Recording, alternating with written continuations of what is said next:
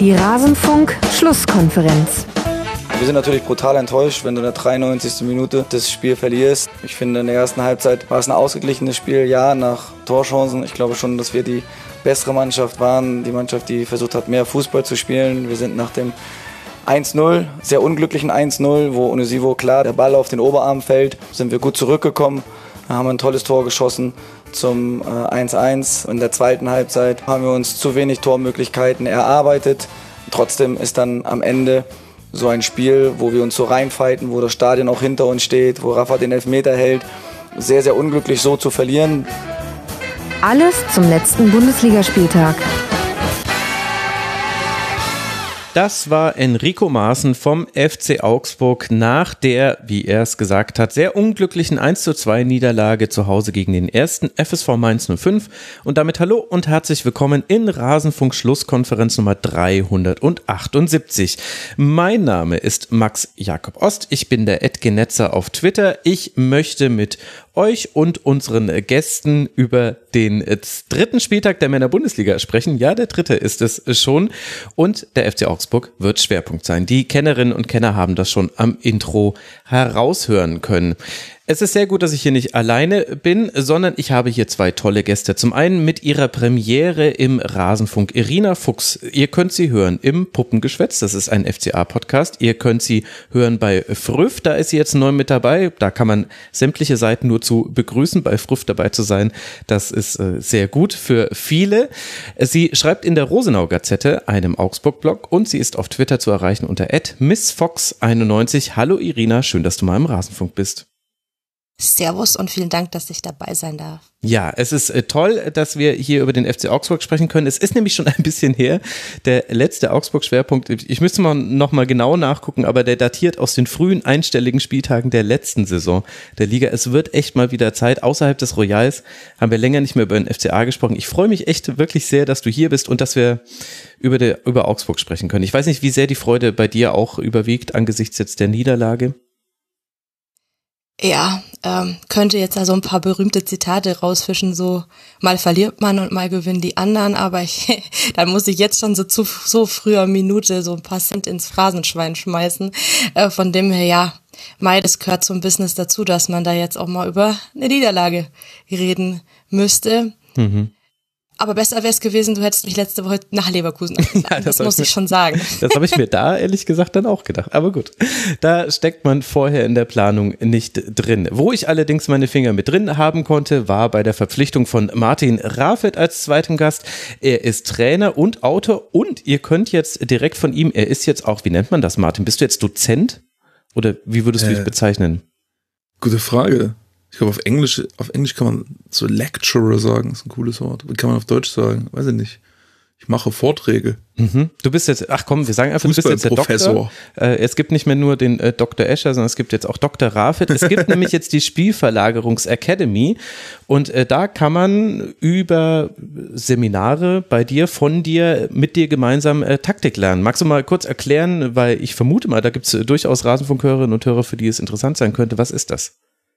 Genau, ich mache äh, Seminare, die dauern dann so auf dem Papier vier Stunden, in der Praxis länger.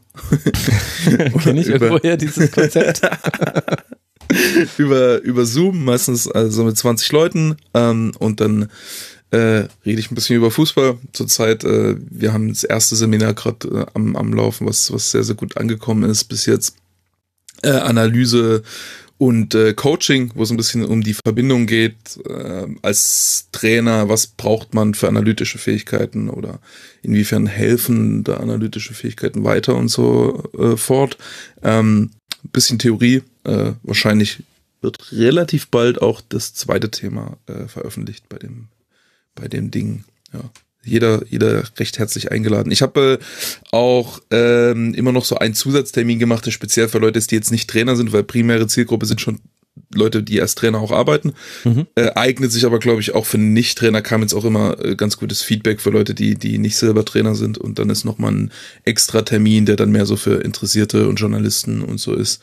Ähm, der war auch beim, beim habe ich jetzt noch einen zweiten gemacht, hatte erst einen, aber der erste war da auch sehr, sehr äh, entspannt. Da war auch eine coole Atmosphäre.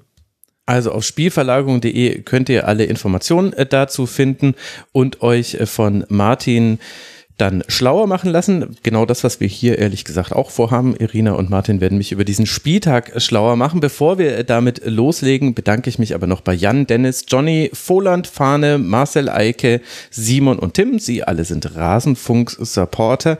Der Rasenfunk ist Werbepaper und sponsorenfrei. Also außer wir machen kurzes Spielverlagerungs-Academy-Werbesegment. Aber ich glaube, das war in diesem, ich glaube, ihr werdet es uns verzeihen, liebe Hörerinnen und Hörer. Das war aber sauteuer, kann ich auch sagen, an der Stelle. Also. Wenn es nur so wäre wäre. Ja. hätte ich da mal vorher drüber nachgedacht. Meine Güte, hätte ich dir ein TKP aus den Rippen geschnitten. also eigentlich äh, sind wir ja werbefrei. Wir finanzieren uns ausschließlich über euch, liebe Hörerinnen und Hörer. Wie ihr uns unterstützen könnt, erfahrt ihr auf rasenfunk.de slash supportersclub und auf kiosk.rasenfunk.de findet ihr unseren Merchandise inklusive des neuen Hoodies. Es trudeln jetzt so langsam Bilder von euch ein, die äh, ja, von verschiedensten Orten der Welt schickt. Jetzt, ich glaube, ich war in der höchsten Siedlung Europas, war neulich ein Hörer von uns und hat gleich den Rasenfunk-Hoodie auserkoren, dass er mit ihm kommen durfte. Freuen wir uns sehr drüber, freut uns auch sehr, dass ihr ihn alle so schön findet. Da hat sich's wirklich gelohnt, dass wir ja mal wieder buchstäblich mehrere der Monate da höchsten Siedlung Europas? Der, die höchste bewohnbare Siedlung Europas. Ich müsste wo, jetzt immer suchen. Tja. hat er nur das geschrieben oder was? Na, er hat es natürlich äh, geschrieben, aber ich äh, habe mir leider nicht alles äh, gemerkt. Ich müsste okay. gucken, ob ich das ganz schnell in meinem im, finden kann. wo wird, wo wird denn das sein? Also, äh, es war Alpen die? Ah, okay, es war die höchste ganzjährig bewohnte Siedlung Europas. Das ist in Juff und Juff wird dann sein, naja, das könnt ihr googeln, liebe Leute. J-U-F. Google das jetzt, das interessiert mich jetzt. Ich bin einfach hervorragend vorbereitet, das ist doch schön. Juff, wie schreibt man das? J-U-F-F? Das ist eine Fraktion der Schweizer Talgemeinde Avers im Kanton Graubünden, was ich natürlich auswendig wusste. Das habe ich jetzt nicht bei Ecosia noch schnell eingeworfen.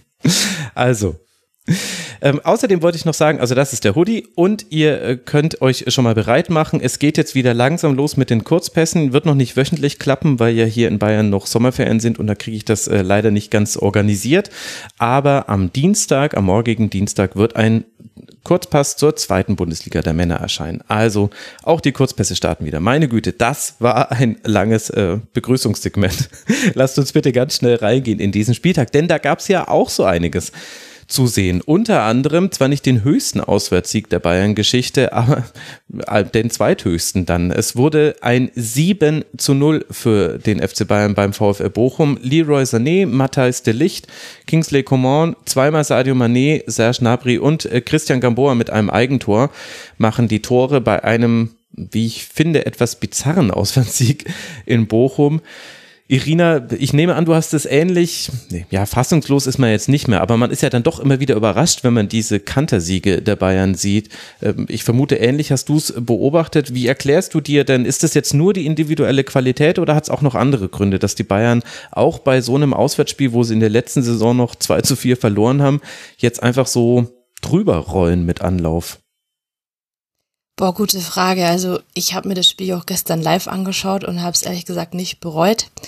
Ähm, Einfach aus dem Grund, weil es einfach wirklich schön war anzusehen und nicht aus dem Grund, mhm. weil die Bayern da wie geschmiert äh, gespielt haben, sondern auch weil Bochum eigentlich verdammt gut mitgehalten hat. Das klingt jetzt zwar weird, aber im Endeffekt hatten die ja auch ihre Chancen und deswegen stimme ich da auch den Kommentatoren äh, des Spiels zu. Die waren ja immer so Bochum, die waren ja super mutig und haben sich mit eingebracht und nicht so eingeigelt, wie man das bei so einem Ergebnis eigentlich vielleicht erwarten würde und ich selber sehe Bochum eigentlich mit als Abstiegskandidaten, also mit hinten drin. Von dem her hätte ich auch eher gedacht, cleverer wäre vielleicht gewesen, sich einzumauern.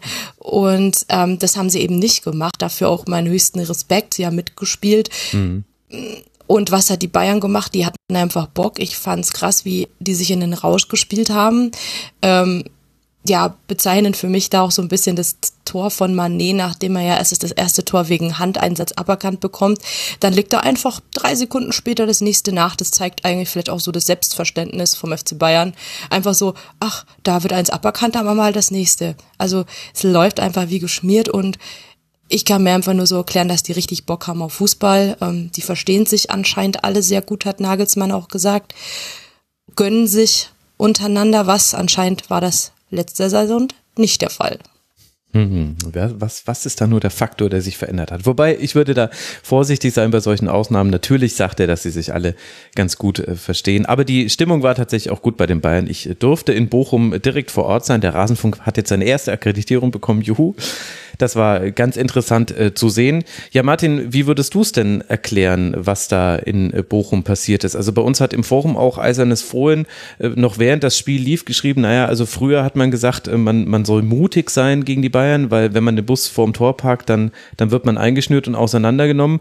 Und jetzt hat Bochum ja doch mutig gespielt und lag dann eben mit 4 zu 0 zurück schon relativ schnell. Was sollen wir denn jetzt machen gegen die Bayern? Äh, ja, gute Frage. Ähm, ich würde sagen, äh, äh, Zentrum extrem zu mhm. äh, wäre, wäre erste Priorität, die ich hätte, weil sie jetzt schon, was sie extrem gut machen jetzt die Saison, was sie nochmal so ein bisschen neu entwickelt haben, ist, dass sie schon äh, ziemlich verrückt gut darin sind, einfach so sauschnell durch ganz enge Räume im Zentrum durchzuspielen dass sie da ja. einfach äh, ziemlich gnadenlos so Schnittstellen besetzen bei, im, im, in der gegnerischen Formation und dann auch, wenn das nur äh, gefühlte drei Meter Schnittstellen sind, dass sie da einfach trotzdem reinspielen, aufdrehen, schnell weiterspielen, äh, ganz kurz durchdribbeln oder ganz kurz mit einer Kombination das äh, lösen und dann direkt aus dieser aus dieser gelösten Situation dann auch direkt tief spielen, äh, was halt sau schwer zu verteidigen ist, vor allem mit den Spielern, die dann da tief gehen. Mhm. Und ähm, ich glaube, gerade wenn man sich nicht hinten reinstellt, sondern gerade wenn man äh, versucht mitzuspielen, nach vorne drauf zu gehen, dann, dann muss das Zentrum schon sehr dolle zu sein. Was äh, dann auch noch nicht das Spiel gewinnt, weil sie natürlich auch wieder äh, immer, immer gute Abläufe auch über den Flügel haben und so, aber ähm, äh, ja, ich glaube, durchs Zentrum sind sie schon wahnsinnig gefährlich zurzeit. Also ich glaube, da muss man sich eventuell von, von der Formation auch ein bisschen so anpassen, dass man da noch irgendwie zusätzliche Spieler reinbringt. Hat sich das jetzt vielleicht sogar noch verstärkt durch die Abwesenheit von Lewandowski? Also mir ist aufgefallen, dass es immer wieder Phasen in diesem Spiel gab, in dem die Mittelstürmerposition gar nicht besetzt war und dann aber dafür die Halbräume. Also du hattest auf den Flügeln Sané und Coman, die standen relativ breit. Julian Nagelsmann hat auch immer wieder, also Kingsley Coman hat da quasi an der unsichtbaren Leine immer wieder auch weiter zu sich gezogen Richtung Außenlinie und äh, Müller und Manet, die standen dann in den Halbräumen und vorne war eigentlich gar nicht besetzt. Also das war zwischendurch, glaube ich, ein bisschen bizarr bizarr für die Innenverteidiger Dominik Heinz und äh, Ordetz, die die hatten eben teilweise nichts zu tun und wussten dann aber, wenn jetzt jemand auf mich zuläuft, dann kommt er auch noch mit Tempo, also so, dass es sehr schwer zu verteidigen ist. Und so hatte ich, glaube ich, also hatte ich das Gefühl, dass äh, Bayern dadurch, dass man einfach die Mittelstürmerposition temporär aufgegeben hat, hat man sich ein bisschen leichter am Aufbau gemacht. Also so Konstruktionen wie letztes Jahr, wo man ja so ein 2-3-Aufbau zwischendurch mal hatte in der letzten und der, also in der ersten und in der zweiten Linie. Das braucht man jetzt dann vielleicht gar nicht mehr, weil man eben sich mannstärker quasi, es standen alle irgendwie anspielbar oder haben zumindest versucht anspielbar zu sein. Nur die Außenspieler mussten halt dafür sorgen, dass es eine gewisse Breite gibt und waren dabei manchmal zugestellt. Ist das so eine der Veränderungen, die du gemeint hast? Äh, ja, genau. Das ist ein, also beziehungsweise ist, ist das, glaube ich, eine Grundlage dafür, dass sie das so spielen können, weil sie damit noch äh, zusätzliche Manpower dann in, in, die Zwischenräume bringen und nicht mehr so lange draußen rumspielen müssen, äh, weil es ist halt, ist halt, glaube ich, auch strukturell das Beste, was man machen kann. Macht der Guardiola auch so. Macht Liverpool auch ein Stück weit so. Ja, Liverpool hat ja auch häufig dann mit Manet auch äh, und Salah dann die beiden Spieler gehabt, die dann von ähm, außen tief gegangen sind und der äh, theoretische Mittelstürmer ist dann eher sind dann eher so kleine, die so zwischen den Linien rumwuseln als äh, und und effektiv dann mehr so Allround Zehner Stürmer alles Spieler sind, nicht mhm. unbedingt so Ziel Strafraumspieler bloß. Ähm, weil du halt äh, durch diese durch diese breit also ne, wenn du eine wenn du eine breite Position vorne hast, die aber tief geht die ganze Zeit, dann hast du halt zwei äh, zwei Funktionen erfüllt, ne? Das was damals immer für für Messi bei Barcelona David Villa gemacht hat und noch viel mehr Pedro, ähm, einfach Spieler, die die quasi in der in, im, im Anfang des Angriffs erstmal die Breite geben und dadurch die äh, gegnerische Linie zwingen, als, breit, als Linie breit und, und tief zu, stellen, äh, zu stehen, dass sie nicht wahnsinnig nach vorne schieben können, die ganzen Verteidiger, und dann aber auch die ganze Zeit, wenn ein Innenverteidiger nach vorne rückt, äh, dann dahinter ähm, tiefer angreifen können. Mhm. Ähm, das ist schon sehr, sehr schwer zu verteidigen, weil du immer äh, im Grunde mit der Viererkette zwei Spieler verteidigen musst. Ähm, oder mit der Fünferkette sogar teilweise. Äh, und und das, da, da, die Spieler fehlen dann halt im Zentrum und vorne, um Druck zu machen. Mhm. Ähm, und man muss die ganze Zeit äh, den Spielaufbau mit zwei Spielern wenig, zu wenig pressen, oder mit zumindest einem Spieler zu wenig eigentlich pressen, äh, was dann schon Auswirkungen auch hat. Mhm. Gleichzeitig macht das sehr viel Spaß. Also es hat nur ein Bayern-Spieler ist in die Mixzone gekommen, das war Josua Kimmich und der wurde dann auch gefragt, äh, wie verändert das deine Rolle, dass jetzt quasi äh, Lewandowski fehlt und dafür mehrere Spieler da sind, die in die Tiefe gehen und da hat er nur gegrinst und hat gesagt, ehrlich gesagt, für mich ist es viel, viel geiler, weil wenn ich gleich vier Leute habe, die da tief gehen, dann habe ich so viele Passoptionen und also das hat er jetzt nicht wortwörtlich so gesagt, aber im, im Subtext klang ein bisschen durch, ist eigentlich egal, wohin ich dann chippe, Hauptsache halt hinter die letzte Linie und irgendjemand wird dann schon dahin laufen. Das ist schon, ja, das ist, äh, das ist ein interessantes Detail, wie sich der FC Bayern weiterentwickelt hat. Irina, du hast jetzt schon gesagt, du hattest Spaß an diesem äh, Spiel. Die Bochumerinnen und Bochumer, also die im Stadion auch, Stimmung war absolut fantastisch, aber Thomas Reis und auch äh, die beteiligten Spieler danach natürlich nicht. Muss sich denn der VfL Bochum auch etwas vorwerfen lassen, deiner Meinung nach? Also erstmal Respekt an die ganzen Bochumerinnen und Bochumer. Ich liebe mhm. ja den Vonovia das Vonovia Ruhrstadion war letztes Jahr im Oktober auch zum DFB-Pokal zweite Rundenspiel gegen den FCA da und habe es wirklich genossen. Also Respekt, dass die da auch noch, ähm, ich glaube, da haben sie das 4-0 bekommen und klatschen trotzdem frenetisch weiter. Das war schon Weltklasse. Ähm, ja, es sieht halt erstmal jetzt nach einem herben Dämpfer aus, ähm, das 7 zu 0, aber ich glaube tatsächlich bis auf die Hypothek, äh, diese Gegentoranzahl, haben sie in dem Spiel eigentlich jetzt nichts verloren, weil im Endeffekt hat das an sich ganz gut ausgesehen, was sie gemacht haben. Es sah zumindest in den Offensivbemühungen gegen Bayern jetzt nicht nach einem Abstiegskandidat aus. Von dem her, ähm, ich glaube tatsächlich, dass ähm, die Bayern jetzt in dieser Saisonanfangsphase einfach übermächtig sind. Das haben sie, hat ja auch Frankfurt und die sind ja schon ein bisschen weiter oben anzuzielen, schmerzhaft spüren müssen. Von dem her, ich glaube, da sollte man außer, wie äh, Martin schon sagte, so ein paar ähm, Punkte, wie kriegen wir auch gegen andere Mannschaften, die uns vor ähnliche Probleme stellen könnten, Dortmund, Leipzig, sonst wen, ähm, vielleicht das Zentrum noch ein bisschen äh, abgedichtet. Ähm, mhm. Glaube ich, müssen sie sich eigentlich da jetzt nicht so viele Gedanken machen, weil so eine Mannschaft wie Bayern mit dieser Manpower, mit dieser Stärke, die wird Bochum zumindest in der Hinrunde nicht mehr begegnen. Und ich würde einfach sagen, ähm, es hat Spaß gemacht, wie Bochum da mitgehalten hat. Ich glaube, das cleverste war es jetzt tatsächlich nicht, ähm, weil sie dadurch Bayern doch auch sehr viel eingeladen haben, ähm, äh, haben selber Chancen gehabt, haben sie kläglich vergeben. Ähm, da war noch nicht mal Neuer dran schuld. Und dann ähm, kriegt man im Gegenzug meistens die Gegentore, ja äh, war dann halt in der einen oder anderen Situation nicht clever. Aber Bayern da als Maßstab oder als Benchmark zu nehmen, nicht empfehlenswert. Ja, das stimmt natürlich. Äh, das ist äh, natürlich wahr. Und auch ähm, wenn du das 0 zu 1 mit dem ersten Schuss in der vierten Minute kassierst, Leroy Sané auch noch mit rechts, um dem Ganzen was aufzusetzen, dann wird's natürlich schwer.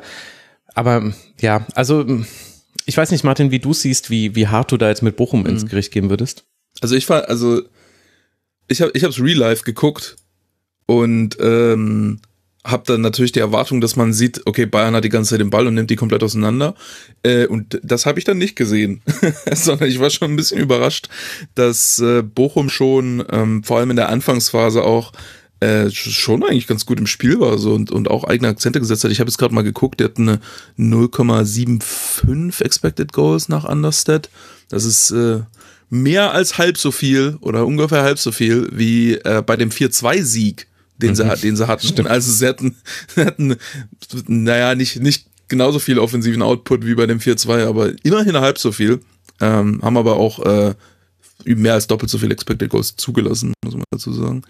Ähm, ja, ich glaube, also vom, vom, von der Herangehensweise und von, von dem, was sie offensiv äh, auf den Platz gebracht haben, mit ja einem kleines bisschen geringeren Budget, was sie haben, ähm, kann man ihnen nicht so viel vorwerfen.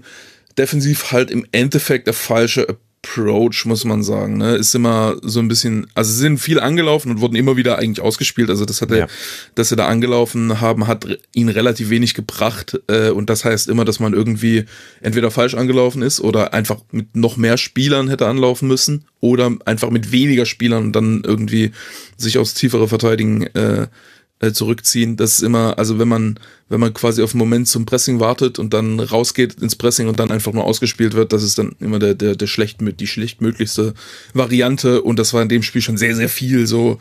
Ähm, aber das wird wahrscheinlich auch noch deutlich mehr Mannschaften gegen Bayern so gehen diese Saison. Ähm, weil sie halt gegen fast alles auch Lösungen haben und generell natürlich sehr, sehr, sehr, sehr gut aufgestellt sind im, ähm, also nicht nur individuell, sondern auch, auch äh, Aufbau, Aufbau taktisch. Ne? Das ging mhm. äh, Mannschaften gegen frühere Nagelsmann-Mannschaften auch schon so. Aber ich bin mir sicher, dass wir auch noch Mannschaften sehen werden diese Saison, auch aus der unteren Tabellenhälfte, die da ähm, äh, Ansätze finden in der Defensive, die da besser greifen gegen Bayern, als, als das, was Bochum gemacht hat. Das macht mir ja als Augsburg-Fan Mut, muss ich sagen. Aber wenn ich da nochmal einhaken darf, ähm, in der 23. Minute hatte Lucilia ja tatsächlich den Ausgleich auf dem Fuß. Macht er mhm. den, geht das, ist das erstmal bis zur Halbzeit vielleicht ein anderes Spiel und dann fällt äh, postwendend halt dieses coole Kopfballtor von Delikt. Ähm, ja, von dem her, da hat man halt genau gesehen, äh, die einen machen es vorne einfach nicht ähm, und dann kriegen sie, also es unterstreicht das ja vielleicht, was Martin auch sagte, und dann fangen sie sich hinten direkt halt ähm, mhm. ja das Gegentor. Und dann muss man auch sagen, ich bin ja ein super Fan von Riemann. Ähm, der hat uns tatsächlich auch ähm, den DFB-Pokal ausbeschert, äh, damals im Oktober, als ich im Stadion war. Ähm, aber da war der zweimal gar nicht auf der Höhe. Also das, da braucht auch der Torhüter gegen Bayern wirklich einen Sahnetag ist ja schon, hat Bochum ja schon persönlich bei Bayern auch schon mal ähm, aufs Parkett bekommen mit einem saustarken Riemann. Aber gestern war der tatsächlich bei Eckbällenstandards super schwach, finde ich. Der war immer, ähm, immer nicht ganz auf der Höhe. Also hat er, glaube ich, sogar den Eckball unterlaufen. Ja, das ja. kommt vielleicht noch hinzu. Du brauchst ähm, eigentlich auch einen Torhüter, der dir alles wegfischt in so einem Spiel. Nicht alles, aber zumindest dann solche Dinger. Ich, ich würde mal die, die nüchterne, unromantische Gegenperspektive einnehmen und sagen, wenn Lucia da den Ausgleich macht, dann verliert Bochum das Ding 1-7. Also ich, ja, ich glaube, das hätte keinen Unterschied gemacht. Ich meine, das, ja, das Problem ist halt, glaube ich, so ein bisschen gewesen, äh, alles, was wir jetzt gerade besprochen haben, ist wahr. Und, ähm, und eben zu dem mutigen Ansatz gehört aber halt auch, dass Bayern sich da wirklich super durchspielen konnte. Und zu den zu Chancen, die Bochum hatte, gehören aber noch viel mehr Chancen, die die Bayern hatten. Und und was, was glaube ich, den, den Bochumerinnen und Bochumern eher so dann im Magen liegen wird, sind halt die Art und Weise, wie manche Tore gefallen sind. Also da gehört ja zum Beispiel genau dieses 0 zu 2 mit dazu, dass eben individuelle Fehler passiert sind. Und bei fast jedem Tor hast du auch mindestens einen Bochumer, der eine falsche Entscheidung getroffen hat. Also vor dem 3 zu 0 macht äh, Gamboa einen Fehler, äh, später dann äh, dieses dieses Eigentor, das war auch eine schlechte Absprache mit Riemann. Äh, es gab ganz oft Situationen, Janko hatte fürchterliche Probleme mit Coman, kann man ihm jetzt nicht verdenken. Ich will jetzt nicht so tun, als ob man erwarten könnte, dass die da auf Augenhöhe spielen. Aber manchmal haben die auch taktisch falsche Entscheidungen getroffen. Also Dominik Heinz und Ordetz, die waren manchmal komplett auf sich alleine gestellt. Die standen manchmal in einem 2 gegen 2, wenn Bayern auf sie zugelaufen sind und zwar bei, bei Ballbesitz dabei. Das heißt, es war einfach nur, weil die Außenverteidiger so weit vorgeschoben haben. Die konntest du irgendwann nicht mehr sehen. Also weiß nicht, ob die irgendwie bis zur Currywurstbude rausschieben wollten. Und das, das ist, glaube ich, das, wo auch Bochum ansetzen muss, wo auch Thomas Reis ansetzen muss. Auch äh, Stöger. Also man weiß schon, dass er natürlich nicht so die klassische Doppelsechs spielt und es war ja auch eher ein 4-1-4-1 in manchen Teilen gegen den Ball aber trotzdem war Lucia manchmal auch alleine im Zentrum gegen gefühlt zehn Achter von Bayern, die einfach alle in diesen Raum reingeschoben haben. Also das hat Bayern alles sehr gut gemacht und man könnte auch jetzt jeden einzelnen Bayern-Spieler nochmal länger loben. Matthias de Licht hat sich ein tolles Spiel gemacht, Upamecano, äh, Coman sowieso mit einem Tor, zwei Assists, Kimmich war wieder stark, äh, Sané hatte tolle Momente, Mane auch, äh, Thomas Müller war immer genau in dem Raum, den sonst keiner gerade besetzen wollte, also hat seine, also man könnte jetzt ganz viele Elogen auf die Bayern singen, ich glaube, aus Bochumer Sicht ist aber wichtiger zu sagen, die einfachen Fehler, die kannst du dir auch gegen andere Vereine nicht erlauben. Gegen Bayern wird halt dann jeder dieser Fehler bestraft und du kriegst halt mit 0 zu 7 auf die Mütze und es hätte vielleicht sogar auch noch 0 zu 8 werden können. Es gab noch die eine oder andere Chance.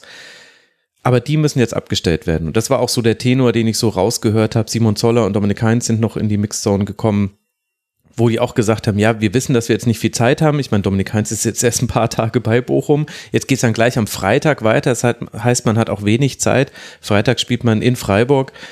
Aber diese Fehler, die müssen reduziert werden, denn das hat Bochum ja auch in der letzten Saison stark gemacht. Sie hatten ja nicht nur ein gutes Umschaltspiel und einen tollen Torhüter, sondern sie haben auch sehr solide und stabil gestanden. Und das hat zwar aus guten Gründen, aber das hat wirklich gefehlt gegen Bayern.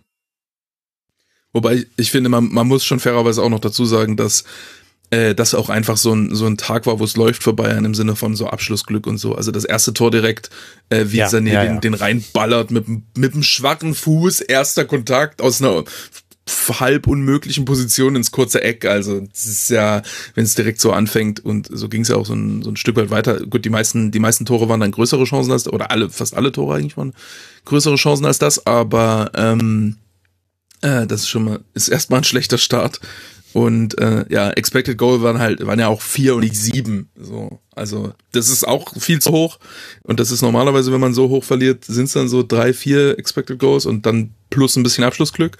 Das heißt, ähm, viel, viel schlimmer als vier Expected Goals wird's nicht. Wobei, was hatte, was hatte Dortmund bei diesem 3 zu 4 letzte Saison. Ich glaube, da hatten sie 5,5 Expected Goals oder so gegen Bochum, sowas in der Größenordnung. Also geht schon tatsächlich noch schlimmer, aber ähm, und man kann dann auch trotzdem Spiel gewinnen, lustigerweise. Aber ähm, ja, das war schon auch einfach ein bisschen ein glücklicher Tag für Bayern. Also wenn das, wenn das sich noch so ein bisschen im Rahmen hält mit einem 4-1, 3-1 für Bayern, dann ist das, glaube ich, auch äh, durchaus leistungsgerecht. Das war jetzt nicht un unbedingt ein 7 zu 0 Spiel. Das hat ja Wolfsburg dann ein bisschen besser gemacht. Ne? Also die haben sich ja nicht die Hucke vollhauen lassen. Also, mhm. also verstehe mich nicht falsch, ich glaube nicht, dass Bochum das Spiel hätte gewinnen können. Ich hatte halt nur daran gedacht, dass das halt vielleicht dann doch nochmal bis zu einer Halbzeit ein klein bisschen ein anderes Spiel wird. Aber es ist halt jetzt doch so diese Gretchenfrage.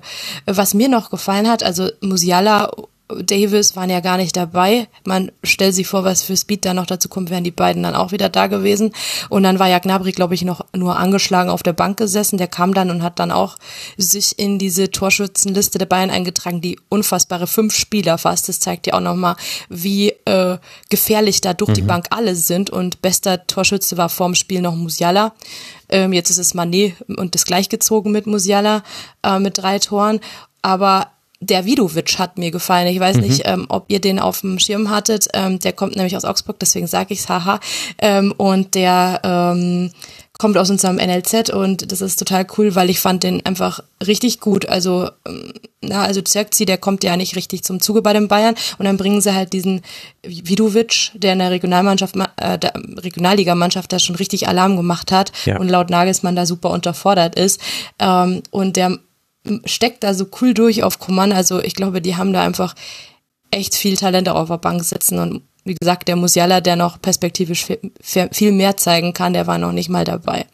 Ja, aber der, der ja. ist mir eben nur aufgefallen. Ich glaube, der ist jetzt bestimmt noch nie in irgendeinem Podcast erwähnt worden, deswegen. ja, bei mir ist ein Rot vielleicht schon mal. Aber ja, genau, Vidovic, äh, da hörte ich von der Pressetribüne, dass einige Kollegen noch von einer Laie ausgehen, weil er eben Spielpraxis bräuchte. Der hatte wirklich in der Regionalliga schon äh, gute Leistungen gezeigt und ist eben klar erkennbar, also Regionalliga ist nicht das äh, Leistungslevel, auf dem er enden wird. Deswegen muss man jetzt irgendwie versuchen, ihm zu Minuten auch im Profibereich zu helfen.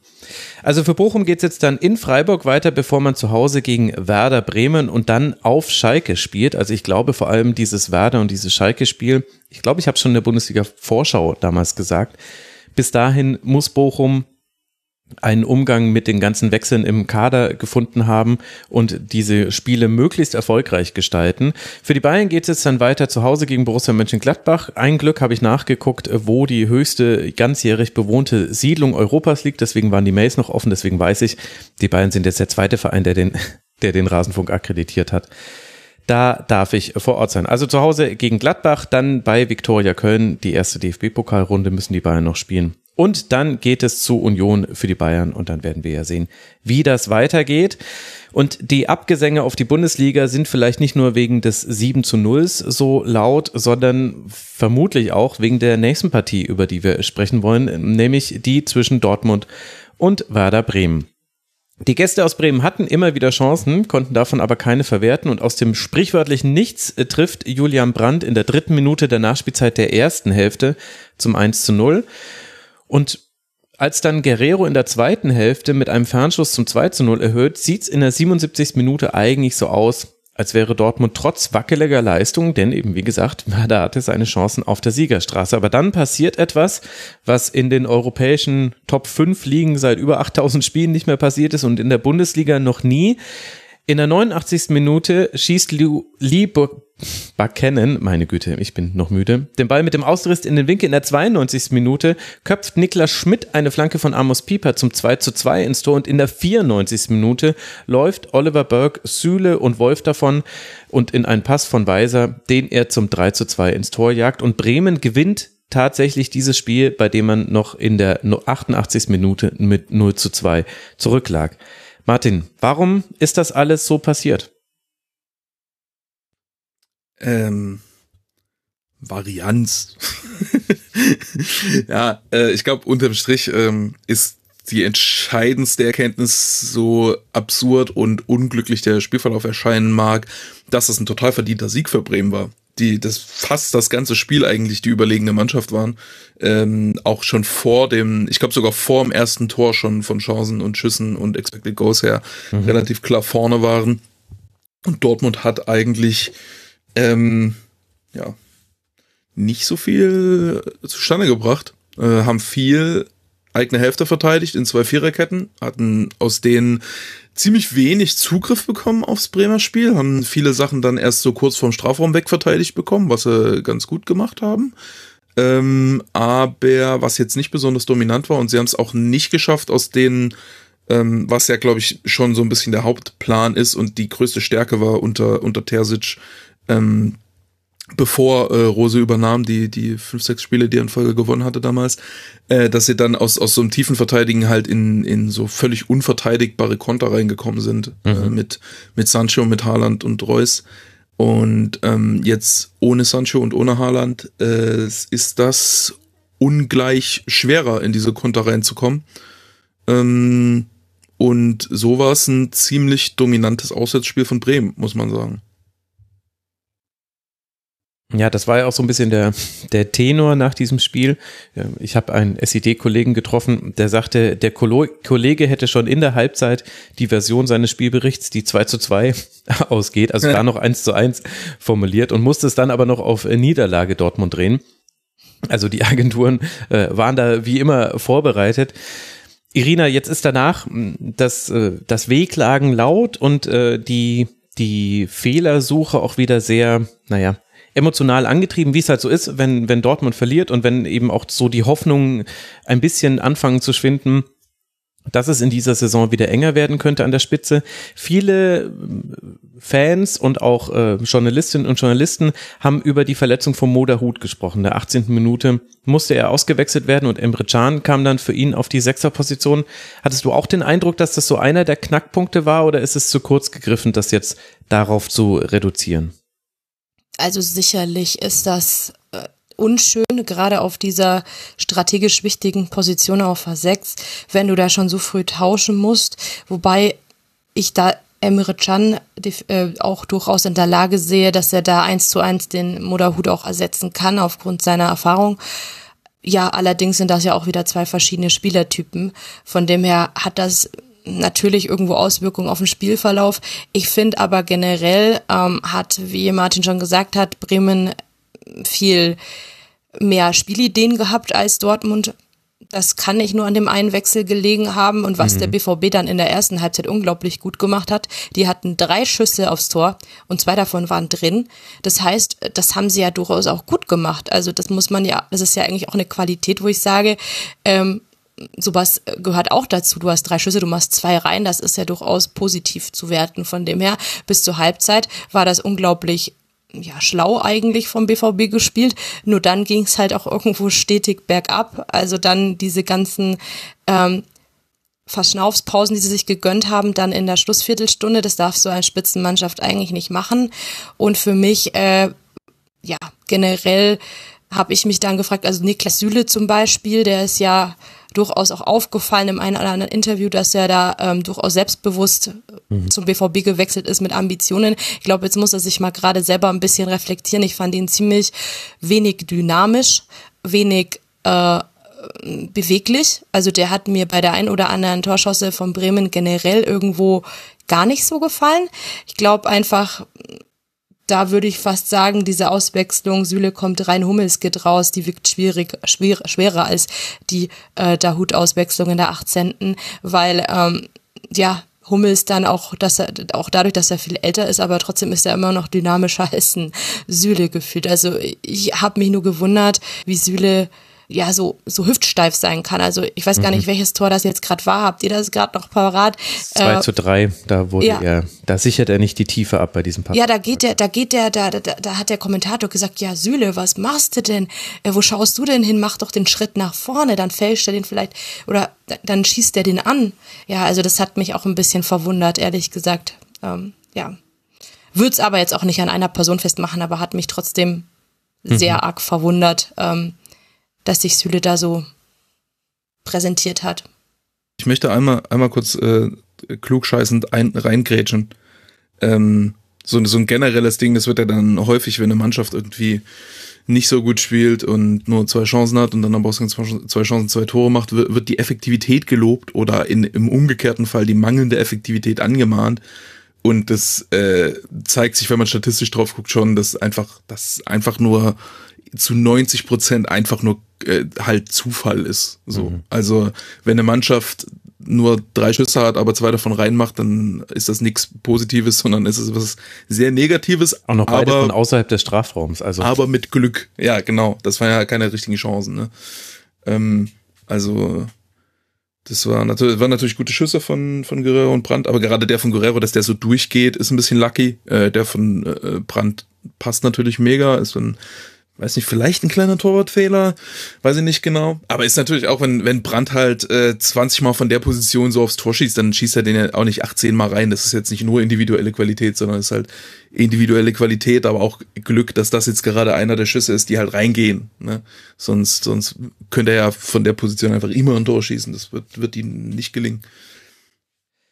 Halt ja. häufiger als anderen Spielern, aber ich meine, die Brandszene ist vielleicht auch ganz gut zu erklären, was Werder Bremen gut gemacht hat, denn in dieser einen Szene hat es eben gefehlt, in der, also eben wirklich ganz kurz äh, vorm Halbzeitpfiff und ich würde jetzt einfach mal die These aufstellen, das hatte auch damit zu tun, denn in dieser einen Szene hat mal Werder nicht vorne im Spielaufbau schon Druck gemacht auf Dortmund. Das war das, was man in der ersten Hälfte ganz konsequent durchgezogen hat mit so einer Mann gegen Mann Orientierung und damit hatte man wirklich viele Ballgewinne und vor allem Dortmund ist ganz wenig strukturell hinten rausgekommen. Also wenn die sich mal da rausgespielt haben, dann war, waren die meistens äh, in nicht unbedingt alle in ihren Positionen.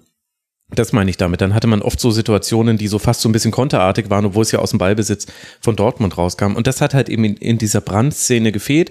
Da wurde vorne nicht draufgegangen. Äh, gleichzeitig waren auch gleich zwei Werderaner ein bisschen passiv gegen ihn, auch wenn es dann schwierig ist, weil er zieht mit Tempo nach innen. Du musst auch noch den Pass auf den auf den Außenverteidiger, der mitgekommen ist, absichern. Also Wolf äh, hat da noch einen der Bremer weggezogen. Also es ist nicht ganz so einfach, aber er hatte eben dann auch den Platz zum Schuss. Und das war ja aber etwas, was äh, Werder Bremen sehr gut gemacht hat und da würde ich jetzt gerne mal drüber sprechen, Irina. Wir haben jetzt schon ein paar Spiele von Werder gesehen. Wir haben auch gesehen, Werder kann definitiv mithalten in dieser ersten Liga. Ich meine, wenn man so will, dann sind sie noch ungeschlagen. Also nicht nur, wenn man so will, aber sie sind ungeschlagen. Zweimal 2 zu 2, jetzt sogar 3 zu 2. Was unterscheidet denn deiner Meinung nach Werder von anderen Aufsteigern, die wir so in den letzten Jahren gesehen haben? Also ich finde ja generell Bremen so vom Kader her relativ gut oder ausgeglichen besetzt. Ich hätte sie generell von den Möglichkeiten her auch nicht als klaren Absteiger gesehen. Für mein Fan-Dasein einer Mannschaft, die generell hinten drin hängt, sind sie schon eine unglaublich starke Konkurrenz. Deswegen mhm. hatte ich zum Beispiel auch schon für mich selber gesagt, mit Schalke und Bremen hast du keine zwei typischen Aufsteiger, ähm, die dann auch wieder als Absteiger gleich gelten, wie was es ich führt Paderborn, Darmstadt die Jahre zuvor, Braunschweig und so weiter. Also das ist halt die sind halt ganz anders für mich einzuschätzen. Ich finde generell haben sie sich auch gut verstärkt und sinnvoll verstärkt. Also mir zum Beispiel ähm, hat gestern jetzt Starke ganz gut gefallen. Äh, liegt auch daran, dass ich den sehr stark beobachtet habe wegen meinem äh, Podcast, weil der auch lange beim FCA ein Thema war, fand den unglaublich präsent, ähm, hatte auch ein paar, selber ein paar Chancen vom Tor. Ähm, und auch mit Dux und Füllkrug, die gestern beide viel agiler und viel torgefährlicher waren als ein Modest. Ähm, ja, haben sie da eigentlich schon zwei richtig gute Stürmer auch vorne drin. Und ansonsten hat mir gestern Bittencourt wieder gefallen oder wie man ihn dann aussprechen mag. Ähm, der war da sehr agil. Also von dem her, da ist wirklich eine sehr schöne Ausgeglichenheit zwischen einigen älteren Spielern, erfahrenen Spielern, Friedel Groß, Pavlenka und so weiter und sehr vielen jungen Wilden, Pieper. Ähm, und dann kam auch noch, ich weiß nicht, wie man ausspricht, Buchanan, Buchanan hast du Buchanan, ihn ausgesprochen, ja. genau, ähm, noch rein. Ähm, ja, also haben sie schon echt gut gemacht. Und gestern hat man auch gesehen, wenn es in der Mannschaft einfach stimmt, und das sieht mir bei Bremen stark danach aus, dann kann da wirklich ähm, was Traumhaftes draus entstehen. Also ich bin sehr gespannt, was man von Bremen die nächsten Spiele noch so zu erwarten hat und ob sie das so von der Intensität, wie sie spielen, noch weiter so hochhalten können. Ich sehe dann schon wieder, das wird wieder Mails geben, Irina, da kannst du, äh, du nichts für, aber äh, die Fans der jeweiligen Vereine reagieren ganz allergisch darauf, wenn ich, also ich bin in 90 Prozent der Fälle ich, äh, Spielernamen falsch aussprechen. Ich glaube, es ist Stay und nicht Stage, wurde mir zumindest mehrmals gesagt und wahrscheinlich Buckcannon. Naja, ihr werdet mir wieder schreiben, ich glaube, Ich bin mir ziemlich sicher, dass man ihn Biden-Kurt ausspricht. genau, Biden-Kurt, genau. genau, also äh, meldet euch einfach und äh, sagt uns, wie es äh, falsch war, aber ganz gut fand ich auch äh, Michel Weiser auf dem rechten Flügel. Der hat auch viel nach vorne gebracht. Ja, also, äh, aber das ist eben das Interessante, dass man sehr viel über Werder sprechen kann und da im Grunde keinen rausnehmen kann und auch die Einwechselspieler nicht. Ich meine, dass jetzt alle drei äh, direkt treffen, das ist jetzt dann eher so eine Geschichte, die ein guter Aufhänger ist für den Spielbericht darüber. Würde ich jetzt noch kein Muster drin erkennen, das kam vielleicht so aber hm, Dortmund hat es halt auch nicht geschafft, Martin, dieses Spiel dann zu beruhigen oder kalt zu stellen. Also bis zum 2 zu 0 kann man ja auch die These vertreten, auch wenn Werder stärker war, dass viel noch für Dortmund lief. Aber nach dem 2 zu 1 dann weiß man, okay, gut, 89. Minute, jetzt müssen wir das irgendwie nach Hause bringen. Warum konnte das der BVB an diesem Tag nicht? Also hat, das eher so mit so Dingen zu tun, die dann eben einfach da in, an diesem Nachmittag da waren, Pech, äh, fehlende Form, vielleicht irgendwie solche Tage hat man? Oder muss man da auch über Struktur sprechen, die der BVB hat, die eben offenbar nicht gut genug darin ist, den Ball zu sichern? Mm, ja, also wie gesagt, es ist ein, äh, es ist ein Stück weit ein, ein Konterfokus, den der BVB jetzt in den letzten beiden Spielen vor allem hatte. Ja, gegen Leverkusen eigentlich auch schon so ein bisschen.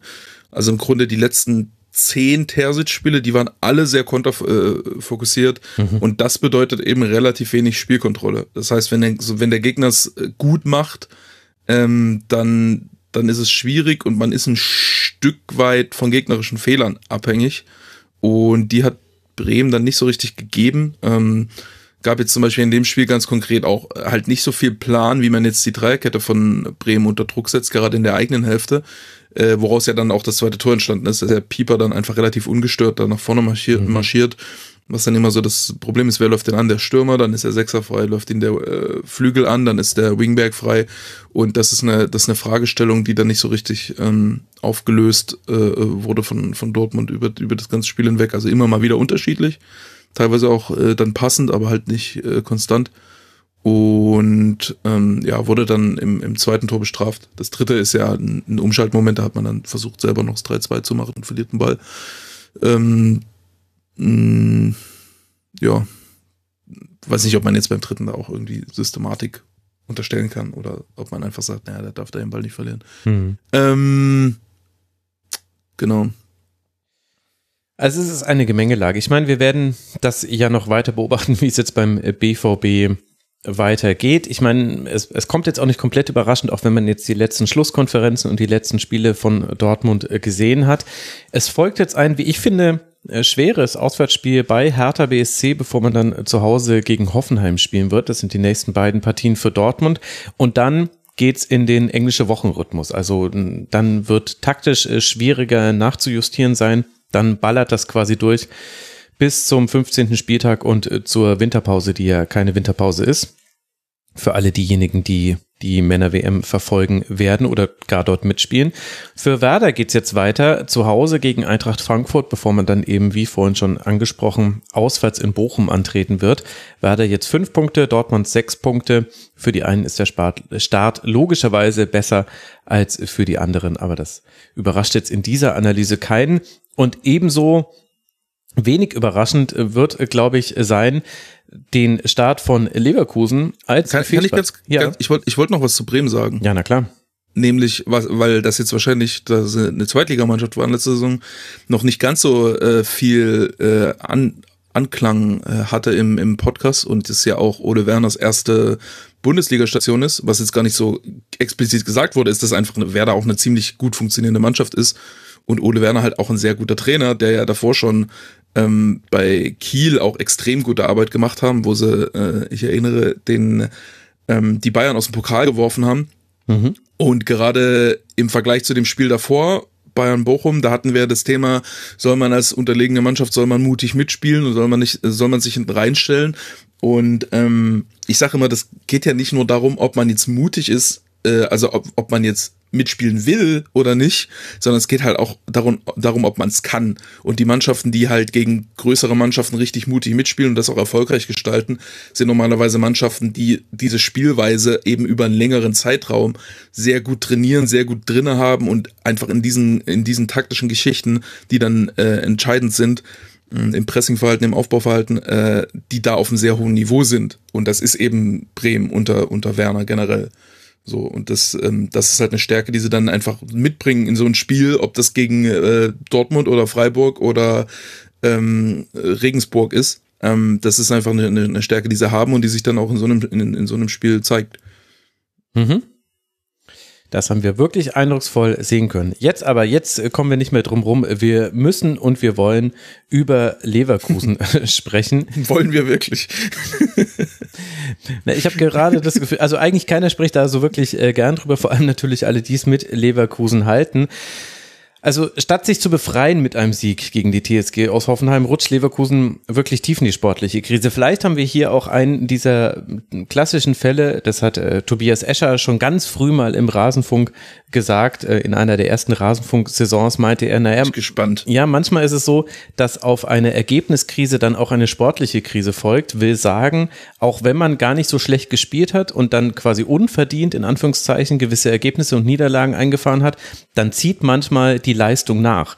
Und bei Leverkusen mhm habe ich ein bisschen das Gefühl, dass dieses Escher-Axiom wieder zutrifft. Ich, ich habe genau ans gleiche gedacht in den ersten Minuten des Spiels weil sie, weil Leverkusen gerade am, am Anfang so seltsam fahrig und, und wechselhaft wirkte. Mhm. Das hat sich dann auch ein bisschen das Spiel gezogen, dass sie ihre Spielweise immer nicht so, immer nur so punktuell und phasenweise so richtig gespielt haben, aber dann immer wieder in, immer wieder angefangen haben, komische Sachen zu machen, die man von ihnen nicht unbedingt so kennt. Äh, das, also ich hatte, ich hatte genau den, ich, ich musste auch an, an diese, an diese These äh, denken von Tobi tatsächlich. Na, Tobi, wir, wir denken immer an dich. Schöne Grüße. Äh, das wurde sicherlich davon unterstützt, dass schon in der neunten Minute Christoph Baumgartner mit der Hacke zum 1 zu 0 treffen kann. Also da lag Leverkusen schon zurück. In der 35. Minute. Das ist ein geiles Tor übrigens. Ja. Ja, allerdings. Äh, aber auch da kann man über Passivität gegen den Ball sprechen. Ja, also Strafraumverteidigung in der Szene war komplett absurd. Äh, wer, wer, die, wer die Szene nochmal sieht, mal drauf achten, was Andrich macht. Was ja. macht er denn? ja, er, er läuft da einfach. Also generell er und noch ein zweiter Spieler lassen. Ähm, wer war der zweite Mann im Strafraum?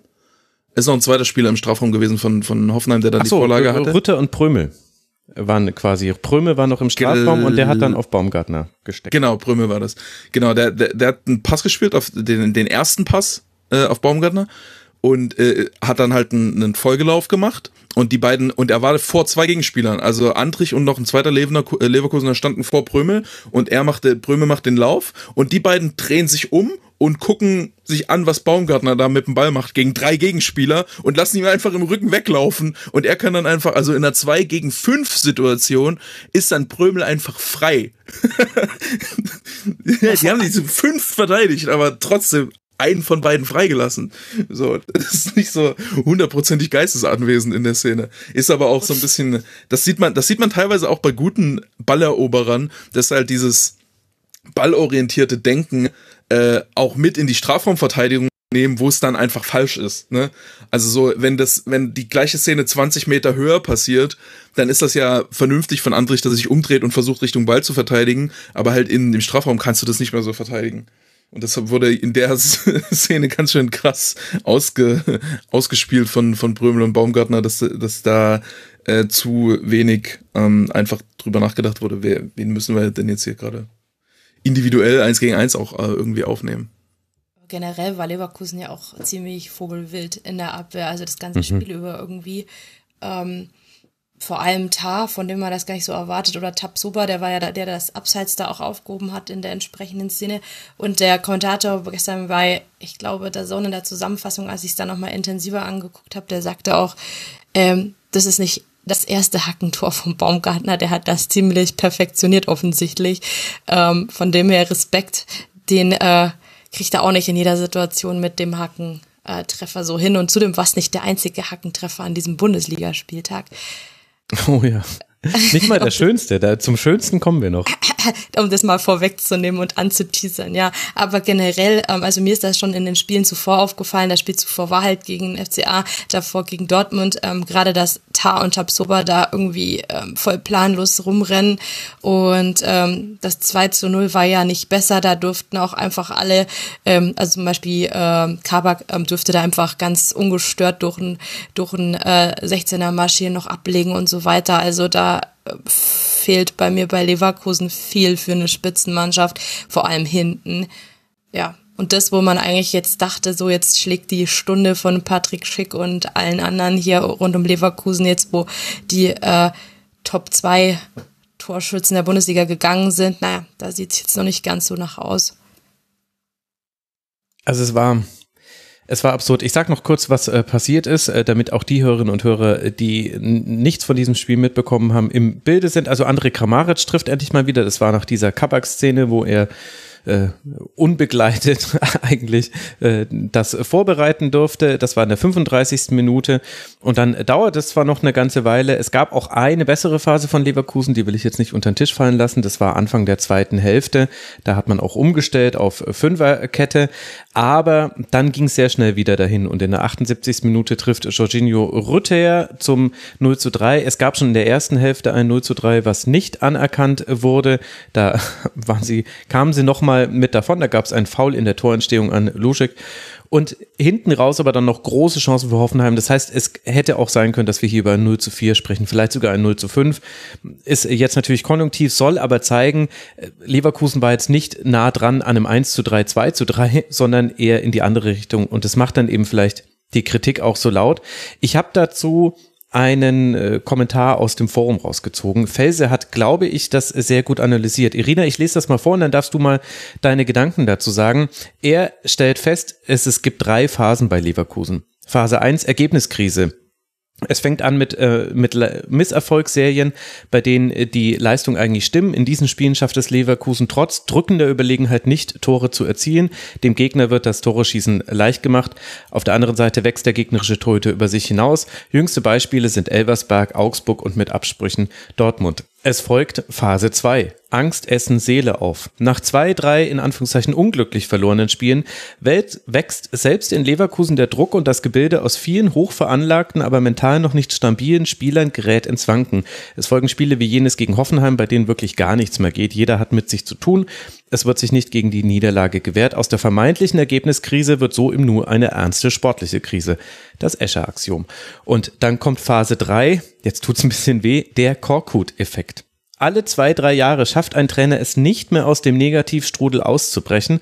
Trotz aller Beteuerungen müssen dann Leute wie Schmidt, Bosch oder Seoane, hat er jetzt schon dazu geschrieben, das kommt nicht von mir, äh, gehen und eine Übergangslosung im Schlage von Hannes Wolf, Taifun Korkut, darf die Saison auf dem Standstreifen zu Ende bringen. Irina, was denkst du, wenn du diese Analyse liest oder hörst?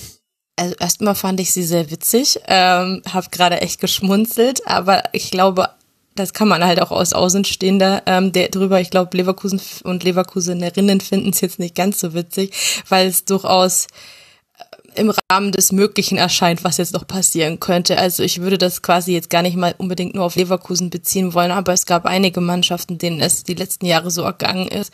Gladbach ganz zum Anfang mal bei denen das dann auch sozusagen dann ähm, eine Saison wurde, wo du jenseits der ersten sechs Tabellenplätze verbracht hast. Ähm, ja, also kann man sich vorstellen, dass das möglich ist. Ähm, ich bin halt jetzt gespannt, wenn bei Leverkusen noch so ein paar derzeit Verletzte zurückkehren. Ähm, Florian Wirz allen voran natürlich, der fehlt an allen Ecken und Enden, obwohl es natürlich auch frag, fragwürdig ist, sich dann, sag ich mal, auf äh, Schultern eines 18-Jährigen, 19-Jährigen auszuruhen.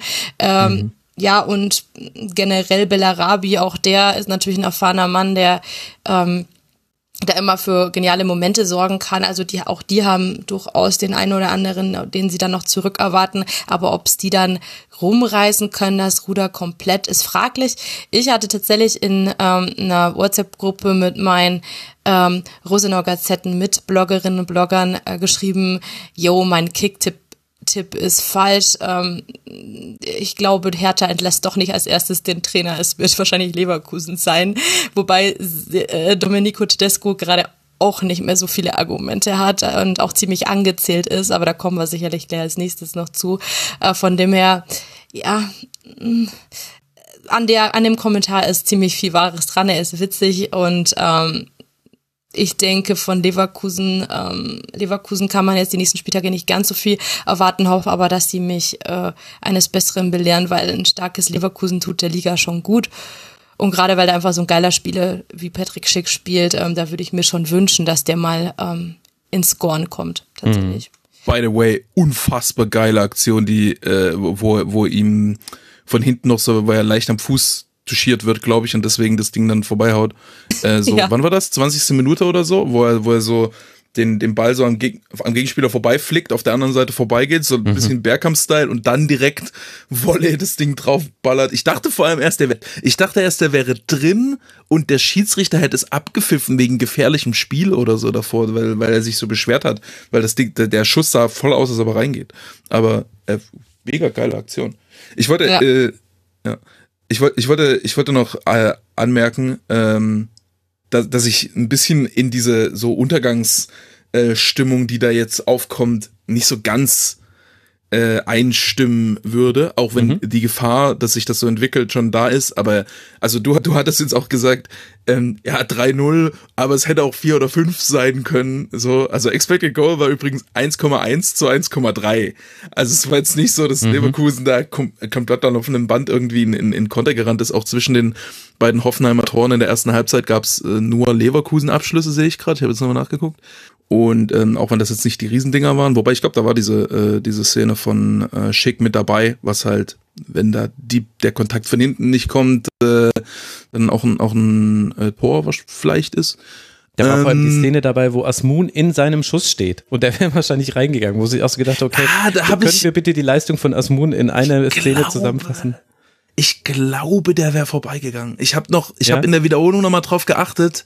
Ich war mir nicht sicher aber ich dachte, der war auf dem Weg dran vorbeizugehen. Aber es war ziemlich knapp.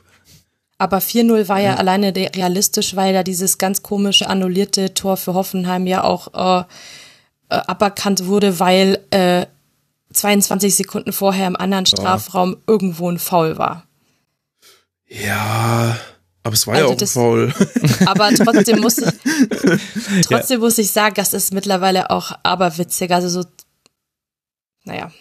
Ja, trotzdem. also es gibt, ja so viele so Schwankungen. Also 4-0, 4-0 würde ich sagen, wäre viel zu hoch gewesen. Und ich würde schon sagen, war ein verdienter Hoffenheim-Sieg, aber es war kein, es war kein vernichtender Hoffenheim-Sieg. Es war schon ein, ein, mhm. eine Partie, wo beide im Spiel waren in der ersten Halbzeit und niemand irgendwie den anderen irgendwie vorgeführt hat oder so. Also Hoffenheim hatte ja auch nicht viel mehr Chancen als, als die beiden Tore halt. In der, mhm. Aber die drei Tore in der ersten Halbzeit. ähm, ja, äh, das, das finde ich, sollte man zur Einordnung schon noch dazu sagen, dass da Leverkusen jetzt nicht sang- und klanglos untergegangen ist. Äh, Aber wo kann denn da jetzt dann Seoane ansetzen? Also das, das stimmt natürlich, was du sagst. Was aber halt auch stimmt, ist, dass die Art und Weise, wie die Tore gefallen sind, eben sehr besorgniserregend waren. Und weil da eben auch noch mhm. das aberkannte Tor mit dabei war und dann eben, also so komme ich auf meinen, es hätte auf 4-0 ausgehen können, in der, äh, gegen Ende der zweiten Hälfte gab es ja nur noch Hoffenheimer Chancen. Und da haben die, mhm. mein Konter haben ja. sie schlecht ausgespielt, Dabur köpft vorbei, ähm, Sko schießt irgendwie Volley paar Aufsetzer drüber. Das waren alles gute Chancen, die quasi auch hätten reingehen können. So kam ich jetzt dazu. Aber wo kann da Seguane ansetzen? Denn es ist ja einigermaßen bizarr. Es gehört zwar zum Sportjournalismus dazu, aber eigentlich ist es ja albern. Jetzt hat Leverkusen wirklich eine starke Rückrunde gespielt. Eine überraschend starke Rückrunde, vor allem nach der Wirtsverletzung. Und jetzt starten sie so in die Saison, wie sie gestartet sind, mit vier Niederlagen. Das war jetzt auch, also ich will das jetzt nicht quasi, will sagen, will das nicht verharmlosen. Es ist eine kritische Situation, aber gleichzeitig ist es ja auch irgendwie seltsam, dass wir dann immer gleich auf den Trainer zeigen und da schon im Kopf jetzt wahrscheinlich schon manche überlegen, wer könnte denn jetzt dann kommen, was macht Felix Magath gerade und so weiter. Also, und ich vermute einfach mal, dass du als Trainer, du warst ja unter anderem bei Hajduk Split, da einen eigenen Blick drauf hast. Was wären denn jetzt so, ja, was ist da deine, deine Haltung zu? Was kann Seoane tun und wie empfindest du solche Diskussionen? Also ich fand, ich fand generell, dass ähm, Leverkusen ein, vielleicht ein bisschen zu positiv gesehen wurde in der letzten Saison, mhm. ähm, weil sie ja auch also ich, ich glaube, der Kader wurde vielleicht ein bisschen unterschätzt. Ich glaube, das ist schon eigentlich ein Kader, der schon da mitspielen muss, wo sie gespielt haben. Ähm, und sie haben halt eine, sie waren eine starke Pressing- und Umschaltmannschaft, auch so eine relativ klassische, bisschen äh, Red Bull-mäßige äh, Mannschaft, die da immer kompakt viel äh, äh, nach vorne verteidigt waren, aber sie waren nie besonders anpassungsfähig taktisch. Sie haben fast immer das Gleiche gemacht. Ähm, und sie waren im Aufbauspiel immer, haben halt schnell und präzise gespielt aber hatten nie, hatten nie das dominante Aufspiel, hatten nie eine wirklich gute Ballzirkulation, hatten nie äh, so eine richtig gute Struktur, sondern haben einfach die Position relativ schnell durchgespielt und dann relativ schnell nach vorne gespielt, gutes Gegenpressing und so. Ähm, also eine war eine ziemlich direkte Mannschaft, keine so kontrollierte, dominante Mannschaft. Und das ist typisch habe ich immer das Gefühl für, also das, das ist eine Spielweise, die kann immer phasenweise extrem effizient sein, wenn man gegen Gegner trifft, wo, ähm, wo äh, man, man gut ins Spiel kommt und der Gegner da nicht die richtigen äh, Gegenmittel dazu hat. Ähm, und wenn der Gegner aber sich gut drauf einstellt und sich nicht so doll auf diesen Schlagabtausch einlässt und nicht in Konter reinrennt und so, dann äh, sieht man oft auch ein bisschen zahnlos und hilflos aus, weil man dann nicht die, die Mittel hat, aus einem etwas statischeren, ruhigeren Spiel heraus äh, irgendwie Kontrolle äh, zu erzeugen, Chancen zu erzeugen und zu verhindern, dass man ausgekontert wird. Und in dem Spiel war es in der ersten Halbzeit so, dass Hoffenheim hatte einfach die richtigen, die, die richtigen Lösungen. Also sie haben in der Defensive, haben sie äh, Leverkusen eigen, also was Hoffenheim defensiv gemacht hat in der ersten Halbzeit, war, dass sie eigentlich die Verlagerung von, von Leverkusen gar nicht verteidigt haben. Also sie haben in Leverkusen hatte immer die Möglichkeit, relativ problemlos einfach die Seite zu wechseln. Das ist aber was, was Leverkusen gar nicht so gerne macht. Sie versuchen eigentlich so auf eine Seite mhm. zu spielen und dann dort nach vorne zu kommen. Und darauf war Hoffenheim sehr, sehr gut eingestellt äh, und ist dann immer, hat immer dann relativ viele Spieler, hinter der ersten Presse, also sie hatten so vorne die beiden Stürmer, die so ein bisschen das Pressing und das Spiel über einen Sechser versperrt haben, aber nicht so, gar nicht so viel gemacht haben. Und dann acht Spieler kompakt dahinter, die dann immer mannorientiert rausgeschossen sind und in die Zweikämpfe reingekommen sind.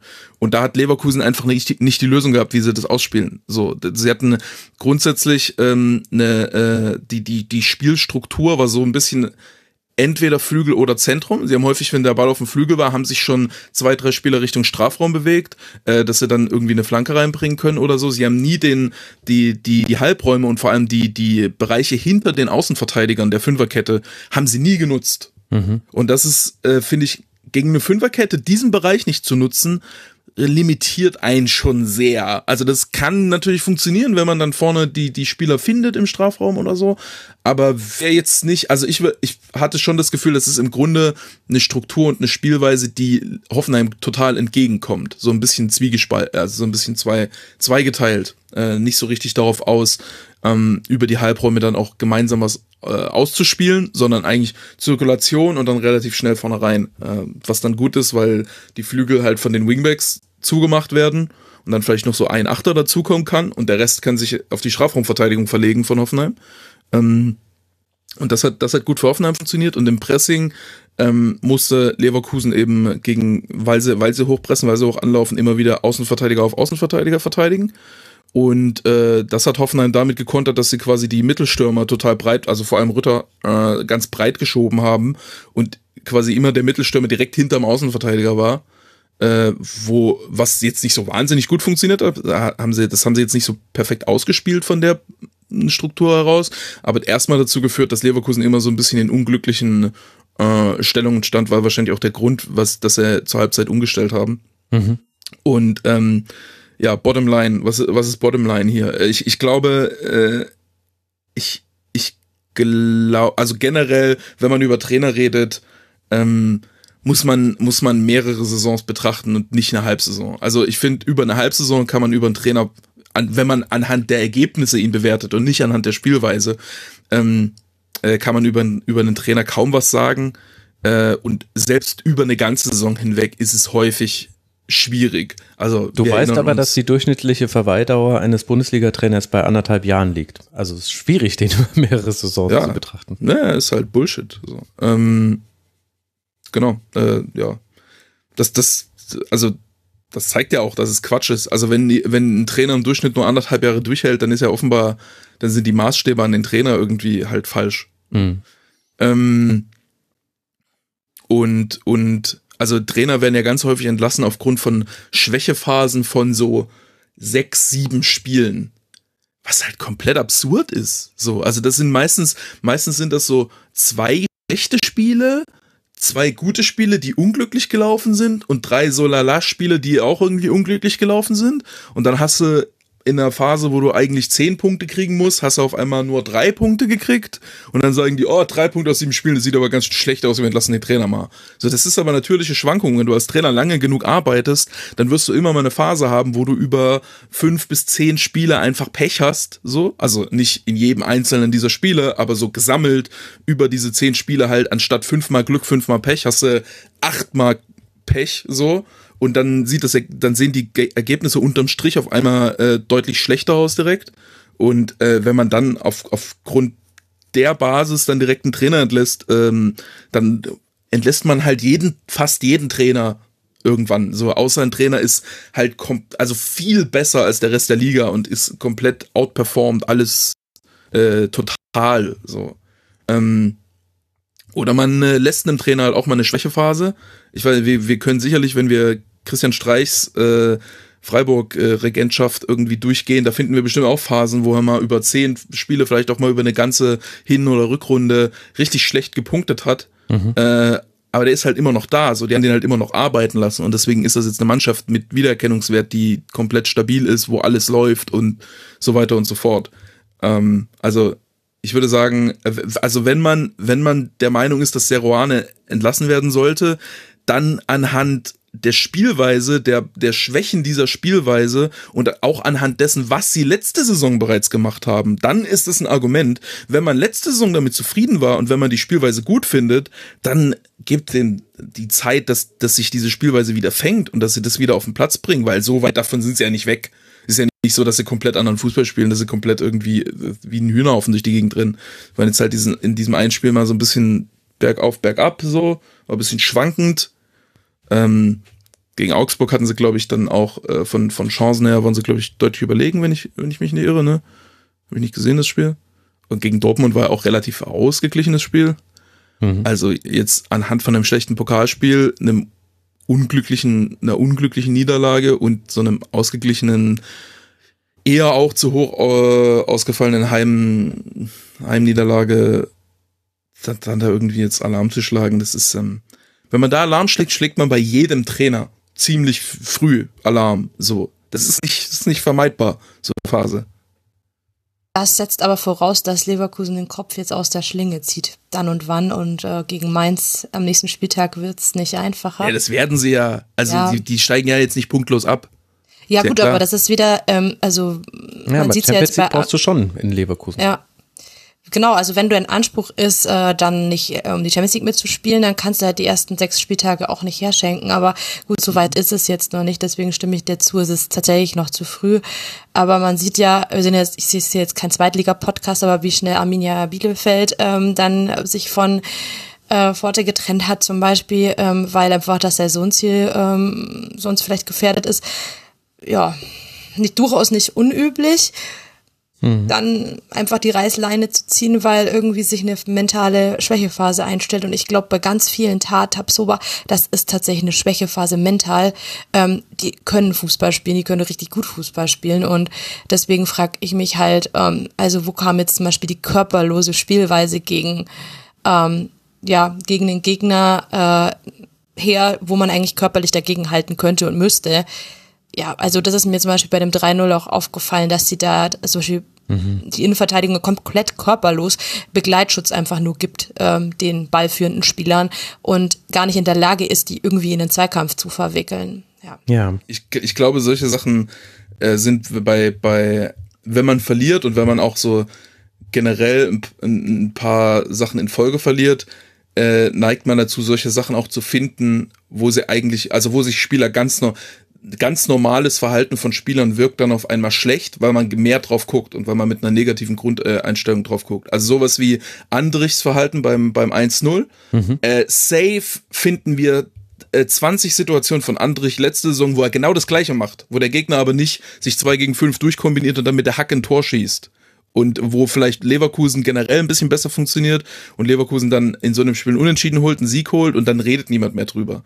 So, und jetzt, da, dadurch, dass man mehr drauf achtet, mehr drüber nachdenkt, mehr drüber redet, findet man in solchen Spielen dann, dann so vermeintliche Symptome, die ich glaube, in vielen, natürlich nicht in allen Fällen so, die haben jetzt auch nicht grundlos eine Tordifferenz von 1 zu 6 so, äh, aber in einigen Fällen ähm, sind es dann auch Sachen, die, die man einfach dann einfach mehr wahrnimmt, die aber eigentlich normal sind. Mhm, die berühmten, ja, ja, das ist schon ein guter Punkt. Also äh, generell glaube ich, dass in diesem Bereich, also äh, ich musste vorhin die ganze Zeit an den psychologischen Begriff der Kontrollillusion äh, denken, dass Menschen auch ein besseres Gefühl bekommen, wenn sie das Gefühl haben, Kontrolle zu haben. Und ich habe, ich wiederum habe den Eindruck, dass manche Trainerentlassung auch quasi aus diesem Impuls herauskommen. ja. Aber wir müssen jetzt leider ein bisschen anziehen im äh, Tempo, sonst kommen wir nämlich nicht mal mehr bis zum Schwerpunkt, bis Irina wieder weg muss und äh, die Sendung wird auch zu lange. Deswegen sage ich nur ganz kurz, also äh, Hoffenheim, die haben wir jetzt ähm, so ein bisschen äh, links äh, liegen lassen, haben ein starkes Spiel gemacht, Baumgartner, äh, tolles Tor, gute Leistung, Prömel extrem wichtig im Mittelfeld,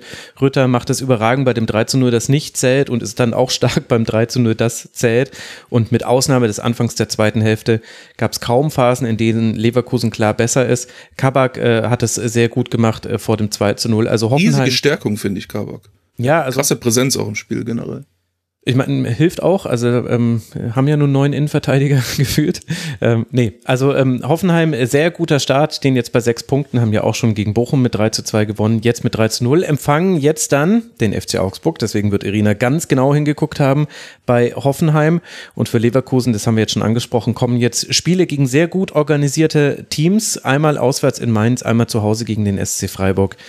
Wir werden beobachten, wie es da weitergeht und ob wirklich auch jetzt die dritte Phase da anbrechen muss in Leverkusen, die der User Felse im Forum beschrieben hat. Lasst uns blicken auf die nächste Partie des Spieltags. Die fand statt an der alten Försterei zwischen Union und Raber Leipzig und so langsam entwickeln sich, entwickeln sich die Unioner zu so einer Art Angstgegner von Raber. Auch im Topspiel an diesem dritten Spieltag gewinnen die Berliner nach Toren von Siebert Schö und Geraldo Becker. Leipzig wird ein Strafstoß verweigert. Es gelingt Rasenball, aber generell nicht viel. Willi Orban kann kurz vor Schlusspfiff noch verkürzen aber zum Ausgleich reicht es nicht mehr. Und so haben wir eben eine Niederlage, Irina, für Leipzig, wo du hast es vorhin ja, glaube ich, auch schon angesprochen, sich die Lage auch schon etwas äh, kritischer darstellt. Jetzt mal auf Grundlage dieses Spiels, wie welchen Eindruck hat denn Eindruck Leipzig da auf dich gemacht? Also ich habe mir schon gedacht, dass eben jetzt hier Domenico Tedesco da absolut in der Bringschuld steht, weil Minzlaff deutliche Worte vom Spiel gefunden hat, so in Richtung, das war ein beschissener Start, das ist nicht meine Wortwahl, sondern seine und ähm, er meine damit explizit nicht die Mannschaft, sondern eher den Trainer. Das zeigt es eigentlich schon deutlich, ähm, dass da eher Tedesco jetzt gerade im... Hat das nicht andersrum gesagt? Ich nee, ich glaube, dass es äh, tatsächlich war, dass äh, der die, die Mannschaft er meinte. Nicht Bitte? Er hat gesagt, dass er die Mannschaft nicht mal, aber wie hat er denn, was hat er denn genau? Ich, ich gucke das kurz nach. Ich glaube, ich habe es genau andersrum gelesen, dass er äh, gesagt hat, ähm, er meint äh, damit explizit nicht den Trainer, Ach so. sondern, äh, sondern äh, die Mannschaft, äh, von Andernfalls wäre es ein sehr, sehr weirdes Statement. ich ich gucke das mal lieber gerade noch nach, das äh, ähm, ja, aber mach mal, mach ja. mal weiter deinen Punkt. Wie, nee, wie hat sorry, dir denn hoffen, Ich glaube, da habe ich mich Leipzig vertan. Ja, er hat, er hat gesagt, genau, das war ein bisschen verklausuliert. Also ich habe es auch nur gelesen, ähm, dass er explizit äh, nicht den Trainer meint, sondern die Mannschaft. Aber Tedesco hat selber sehr nervös gewirkt, auf jeden Fall. Ähm, mhm. Auch auf der Bank gestern übrigens, als da ähm, das 1 zu 0 und, äh, und so weiter, die Tore von Union, da saß er da wirklich wie versteinert auf der Bank. Ich glaube trotzdem, auch wenn er das so formuliert hat, Minzlaff, dass trotzdem Tedesco jetzt nicht unbedingt sattelfest da im auf der Trainerbank sitzt in Leipzig. Aber gut, ähm, was mir gefallen hat, war vor allem Union. Ähm, trotz des guten Starts von Leipzig gefühlt, ähm, hat Union einfach viel drückender agiert.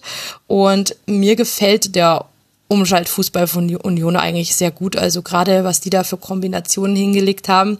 1 zu 0, 2 zu 0, das spricht für sich. Ähm, ja, das hat, ist einfach aufgefallen, dass Leipzig dann einfach viel zu ideenlos agiert hat, dann auch auch noch das Chancenglück fehlt gefühlt auch. Und ähm, nach, der, nach der Halbzeit haben sie mir dann ein bisschen äh, besser gefallen, aber auch da hat dann, wenn dann, eher Union die zündenden Ideen gehabt und ähm, ja, Pech war zum Beispiel dass Werner da nur im Pfosten trifft. Er fällt dann einmal dahin. Ich glaube, das war der mögliche Elfmeter. Mhm. Ähm, ja, wenn dann hat RB Gefahr nach Standards entwickelt. Das Tor fiel ja auch, also von Orban fiel, glaube ich, auch nach einer Ecke. Und generell hat Union halt auch sehr diszipliniert verteidigt. Ähm, hat da eigentlich alles äh, weggeklärt gehabt und ähm, die waren halt generell sehr kampf- und laufbereit. Also das unterscheidet Union dann schon so von anderen Mannschaften, dass die da wirklich auch den Kampf annehmen.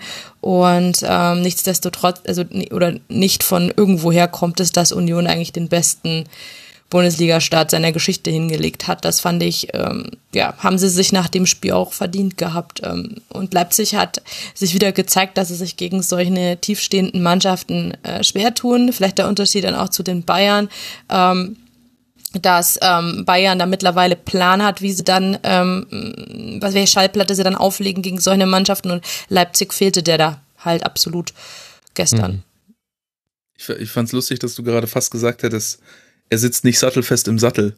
Ich finde, man sollte vielleicht äh, äh, etablieren, dass man das Wort Trainerbank fest als, Gegen, als Gegenstück zu Sattelfest, dass man sagt, er sitzt Trainerbank fest im Sattel. Also man hat so eine Skala, wie fest man im Sattel sitzen kann. Und das ist ganz oben sattelfest, dann so in der Mitte so stuhlfest und dann so ganz unten ist so Trainerbank fest. Also wenn man Trainerbank fest im Sattel sitzt, dann fällt man wahrscheinlich gleich runter. Die drei Stadien des wackelnden Trainerbankstuhls, wie auch immer. Ja. ja, und des Reitens aber auch zum Beispiel. Ja. Wir stehen ja auf Wortneuschöpfungen. Mhm. ja. Ich würde das aber unterstreichen wollen, dass äh, vor allem das, das letzte, das ähm, Union halt, äh, das halt wirklich auffällt, äh, wie ähm, ja, wie viel Laufbereitschaft äh, da immer mit reinkommt. Und auch wenn wenn die Spiel wenn die mehr spielerische oder weniger spielerische Elemente entwickeln, du hast es immer als als ähm, äh, äh als als underlying äh, ja Konstante der Mannschaft, dass sie in der Lage sind, halt einfach die Gegner sehr sehr sehr gut äh, zu bekämpfen und immer immer eine unangenehme Mannschaft immer eklig zum Spielen. Wir wollen immer eklig sein. Und die sind immer eklig, auf jeden Fall. Ja, und Union schafft es halt immer, finde ich, äh, ganz gut, äh, dem Gegner immer genau das zu bieten, was Union möchte. Also, oder immer jetzt in dieser Saison, gab es natürlich auch schon Ausnahmen, aber halt in dem Fall, also Domenico Tedesco hat auch nach dem Spiel gesagt, was ihm vor allem geärgert hätte an den beiden Toren, die ja beide dann wunderbar herausgespielt waren, die aber halt auch jeweils aus äh, Kontersituationen kommen, war, dass halt da ein Ball ins Zentrum gespielt wurde und, und dass es genau der Passweg gewesen sei, den man eben nicht äh, spielen wollte. Und dann, weil da steht eben Union, Union macht eben das Zentrum dicht. Äh, also ganz am Anfang haben wir über Bochum gesprochen, dass das so ein Ansatz gegen Bayern zum Beispiel sein kann. Union schafft das, gewinnt da dann häufig Bälle und dann geht's eben sehr schnell und äh, Becker und Siebertschö und auch äh, Riason, ähm, die haben das ja wirklich fantastisch gemacht in diesen Umschaltsituationen, waren da auch unglaublich effizient. Also das muss man auch erstmal schaffen, aus 24 Prozent Ballbesitz in der ersten Hälfte genauso viele Schüsse zu kreieren wie Leipzig, nämlich fünf. Also das hat sehr gut geklappt und gleichzeitig zeigt es ja aber auch schon, also ins Zentrum willst du nicht spielen gegen Union, hat ja dann Leipzig auch irgendwann aufgehört, dann haben sie brav auf dem Flügel gespielt und das war aber halt auch genau das, was Union wollte. Leipzig hat 30 Mal geflankt, fünf von diesen Flanken sind angekommen. Warum nur fünf? Naja, unter anderem, weil da Knoche stand, der hat neunmal klärende Aktionen gehabt, Jeckel, der hatte sieben, Jogo Leiter hatte glaube ich vier oder fünf. Äh, der hat allein vier Schüsse geblockt. Also will sagen, Union ist eben extrem stark in der Strafraumverteidigung, sowohl in der Luft als auch am Boden. Man ist da auch sehr mannstark präsent. Also äh, diese geblockten Schüsse sind jetzt kein Zufall sondern das gehört zum Unioner Spiel mit dazu. Das heißt, Union schafft es eben auch gegen einen Gegner wie Leipzig, denen das anzubieten, wo man das Gefühl hat, da sind wir auch sehr stabil drin, das zu verteidigen und dann in dem Fall jetzt dann auch all das zu nutzen, was sich geboten hat. Denn arg viel mehr war es nicht. Also Union hatte sieben Schüsse. Äh, das heißt, wer jetzt aufgepasst hat, in der zweiten Hälfte haben sie nur zwei Schüsse abgegeben. Das war dann schon sehr wenig, aber reicht eben, wenn du hinten so so kompetent verteidigen kannst. Und das finde ich schon erstaunlich, weil das ist jetzt alles nichts neu. Also das, die, die Namen haben sich geändert bei Union, aber ansonsten sind das Elemente, ich gefühlt habe ich das Gefühl, dass ich das schon 30 Mal genauso hier erklärt habe im Rasenfunk. Und trotzdem kommt auch eine Mannschaft wie Leipzig, wo ja ein Olmo zum Beispiel mit dabei ist oder in Kunku, die haben ja beide versucht, zwischen die Ketten zum Beispiel zu kommen. Ja, und die kriegen es dann einfach nicht hin. Also schon irgendwie auch erstaunlich, dann doch immer wieder das zu sehen. Ich hätte mir dann gerne die Nachfrage gewünscht, wenn Tedesco sagt, das ist genau der Pass, den wir nicht spielen wollen. Was war denn dann der Pass, den ihr spielen wolltet? Weil das ist ja, ja danach haben sie ja das ganze Spiel lang gesucht. So, ich habe ähm, äh, äh, Trivia das ist heute äh, Elternhaus-Special. Wir sind alle irgendwie bei unseren Eltern zu Gast gerade. Mhm. Und ich, ich, ich, ich, ich saß bei dem ich Spiel. Ich mein Bruder, aber ist egal. Ja, okay. äh, ich, saß, ich, ich saß bei dem Spielstand 1-0. Mein Vater kommt so rein, so, huh, huh, Leipzig liegt hinten. Und äh, ich war so, ja, die spielen die ganze Zeit, äh, die spielen die ganze Zeit außen rum und immer wenn sie nach vorne spielen, verlieren sie den Ball. Und dann so, Leipzig so, ein Pass auf den Innenverteidiger, ein Pass auf den nächsten Innenverteidiger, der spielt den Pass nach vorne und verliert den Ball. das war wirklich das, das ganze Muster, die ganze, sobald sie nach vorne gespielt haben, war der Ball weg. Sie haben einfach gar keine Lösungen gehabt, wie sie irgendwie nach vorne kommen wollen halt. Martin, ich habe es mir extra rausgesucht. Äh, Simakon hatte 142 Ballkontakte und Orban hatte 146 What? Ballkontakte. Und ich würde sagen, unter, ungefähr 140 dieser Ballkontakte haben sie sich gegenseitig aufgelegt. Also es war ja. genau so, wie du es beschrieben hast. Und ich fand eben, dass es da auch strukturelle ja, ich weiß jetzt nicht, ob ich es Fehler nennen würde, weil mm, dafür bin ich dann nicht Trainer genug, glaube ich. Aber also ich fand schon interessant, dass halt Raum und Henrichs extrem hochgeschoben haben im Ballbesitz. Und da gab es eine riesige Lücke von den Aufbauspielern, Simakon und Orban, zu eben diesen beiden Spielern. Und das hat dann irgendwann auch dazu geführt, und ich weiß nicht, ob das der Plan war oder ob das so eine Reaktion war. Leimer und Olmo, die haben auch immer wieder sehr hochgeschoben. Also Kampel war dann der, der Übergangsspieler. Und es gab dann immer wieder Spieler, die quasi einfach die Raumposition eigentlich bedeckt haben. Also Olmo stand auch manchmal direkt hinter Raum im selben Korridor und sollte dann da anspielbar sein. Und da habe ich mir auch die Frage gestellt, warum, also wenn man so weit hochschiebt, dann, dann sollte man ja vielleicht Verlagerung spielen und lange Bälle, weil man dann ja gut auf dem zweiten Ball steht. Oder man könnte halt sagen, du David, äh, das ist alles cool, wir haben dich auch wegen deiner offensiven Stärken geholt, aber beim Spielaufbau musst du uns schon ein bisschen helfen, weil wenn wir den Ball nicht zu dir kriegen, dann wird es halt auch schwierig. Und das war ja de facto so. Also das hat mich gewundert, dass das so, ich fand das relativ einfach, was da Leipzig falsch gemacht hat. Ich, ich würde so halb mitgehen. Also grundsätzlich ist der ist die Idee, dass dass du halt ist ja Fünferkette gegen Fünferkette sozusagen. Das heißt, wenn du deine Außenverteidiger hochschiebst, du pinnst die. die die gegnerischen Außenverteidiger gehen mit nach hinten, genau. Mhm. Das heißt, du hast die ganze, diese ganze seitliche Fläche neben diesem Fünferblock im Zentrum hast du frei und kannst den nutzen zum Anspielen. Ähm, dementsprechend ist auch dieses Rauskippen von, von Olmo auf die Seite äh, sch sch schlüssig, aber ähm, das hat Lever äh, Leverkusen, Leipzig halt nicht so richtig genutzt. Also sie haben dann aus diesen Räumen ja auch nicht richtig nach vorne gespielt, sondern haben dann halt wirklich dann entweder versucht, irgendwie zwei gegen zwei am Flügel durchzuspielen oder halt irgendwelche Bälle von den Innenverteidigern in, ins Zentrum geschossen, die sie offenbar nicht wollten. Ähm, also man hat nicht so richtig gesehen, wie sie dann aus, aus den Räumen nach vorne kommen wollten. Ähm, du kannst ja auch einfach, du kannst die Räume ja auch einfach mit dem Innenverteidiger nutzen. Ne? Ich, ich habe Simakan hat so breit gespielt, ich habe die ganze Zeit drauf gewartet, dass er mal anfängt anzutribbeln, hat er einfach nicht gemacht. Ähm, und äh, damit fehlt dir dann immer so ein bisschen Spieler, wenn du quasi hinten drei gegen zwei bleibst oder beziehungsweise eigentlich vier gegen zwei, weil die beiden Stürmer den Sechser zumachen. Ähm, und, und wenn du dann keinen von den Innenverteidigern mit nach vorne reinbringst, dann greifst du halt immer mit zwei Spielern zu wenig an. Äh, und damit hatte, also ja, im Grunde ist es tatsächlich das gleiche wie, wie Leverkusen, ne? Das ist ja, das ist ja, also tatsächlich haben, haben Union und Hoffenheim das sehr, sehr ähnlich verteidigt. Und ähm, Leipzig und Leverkusen hatten auch gar keine so unähnlichen Strukturen in der Hinsicht, dass sie halt einfach dann nicht genug äh, Spieler dagegen nach vorne gebracht haben. Hm. Wobei bei Leverkusen war so ein bisschen, dass sie, dass sie überhaupt nicht verlagert haben. Bei Leipzig war so ein bisschen, dass sie nach, der, nach den Verlagerungen immer nicht so richtig wussten, wie sie dann, dann weiterspielen sollen. Ja, Flanken, Flanken, Flanken.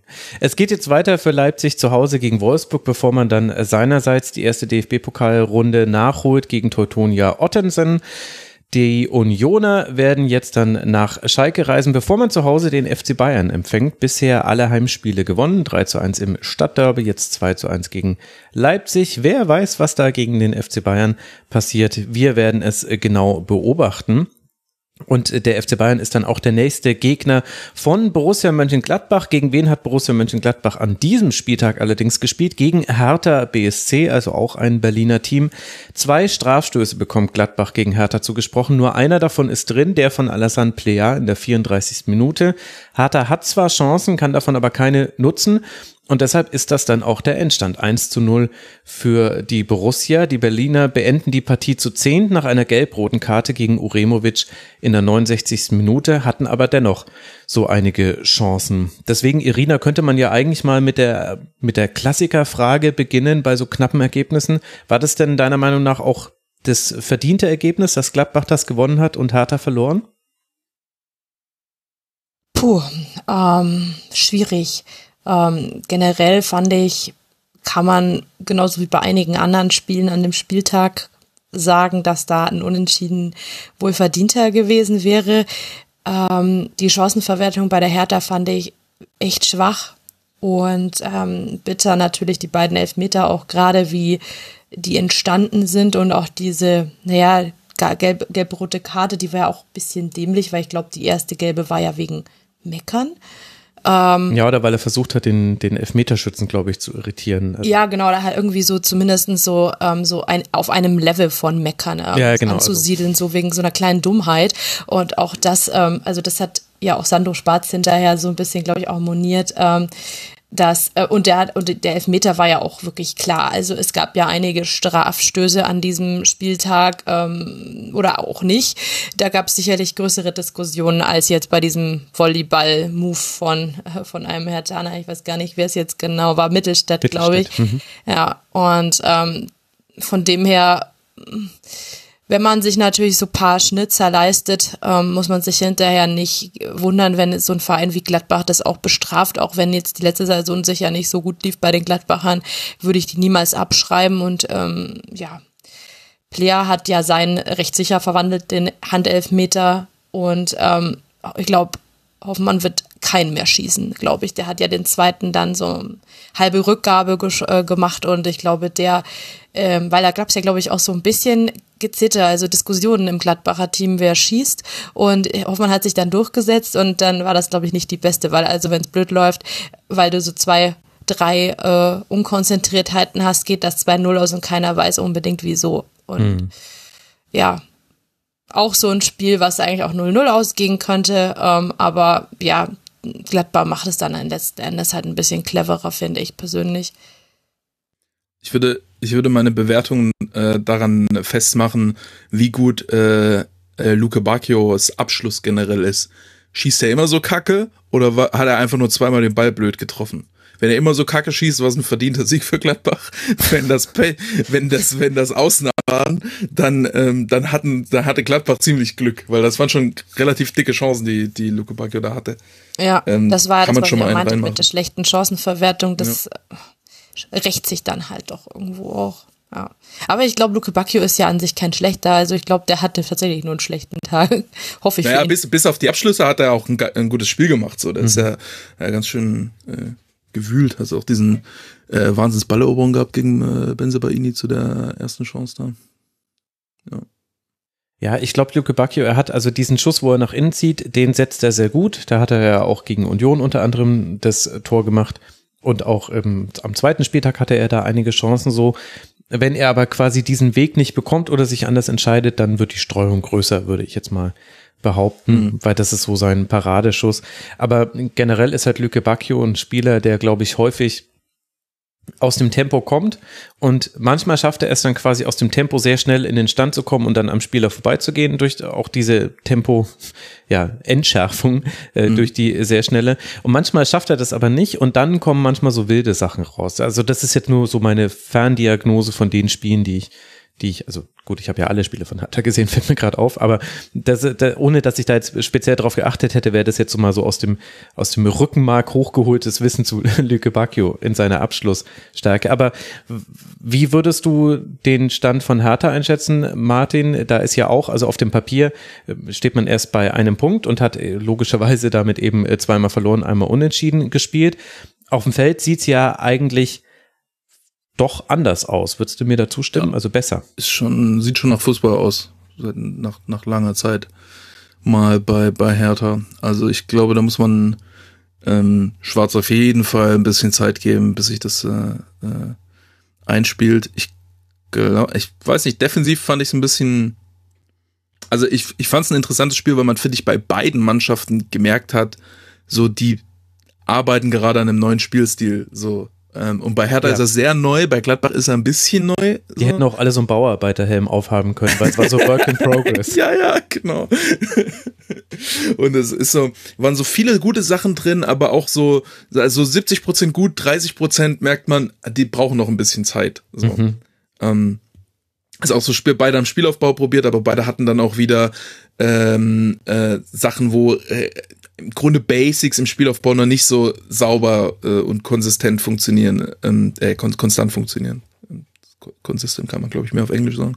Ähm, und im Pressing auch so hatten halt klare Ideen, wie sie anlaufen und so. War nicht, was war jetzt aber auch nicht so Wahnsinn, dass man sagt, das kann man nicht ausspielen, sondern ist relativ klar, wie man dann äh, da vielleicht auch vorbeikommen kann, was dann aber jeweils der Gegner, also beide Gegner dann nicht so so konstant hinbekommen haben, aber immer mal wieder punktuell und ähm, ja, ich habe mich sehr über äh, Ivan Sunic ge, äh, gef gefreut. Hatte den letztens in einer ähm, hatte den letztens in einer Aufstellung, also ich hatte den Transfer nicht mitbekommen, hatte den nur in einer Aufstellung gesehen und dachte mir so, hä?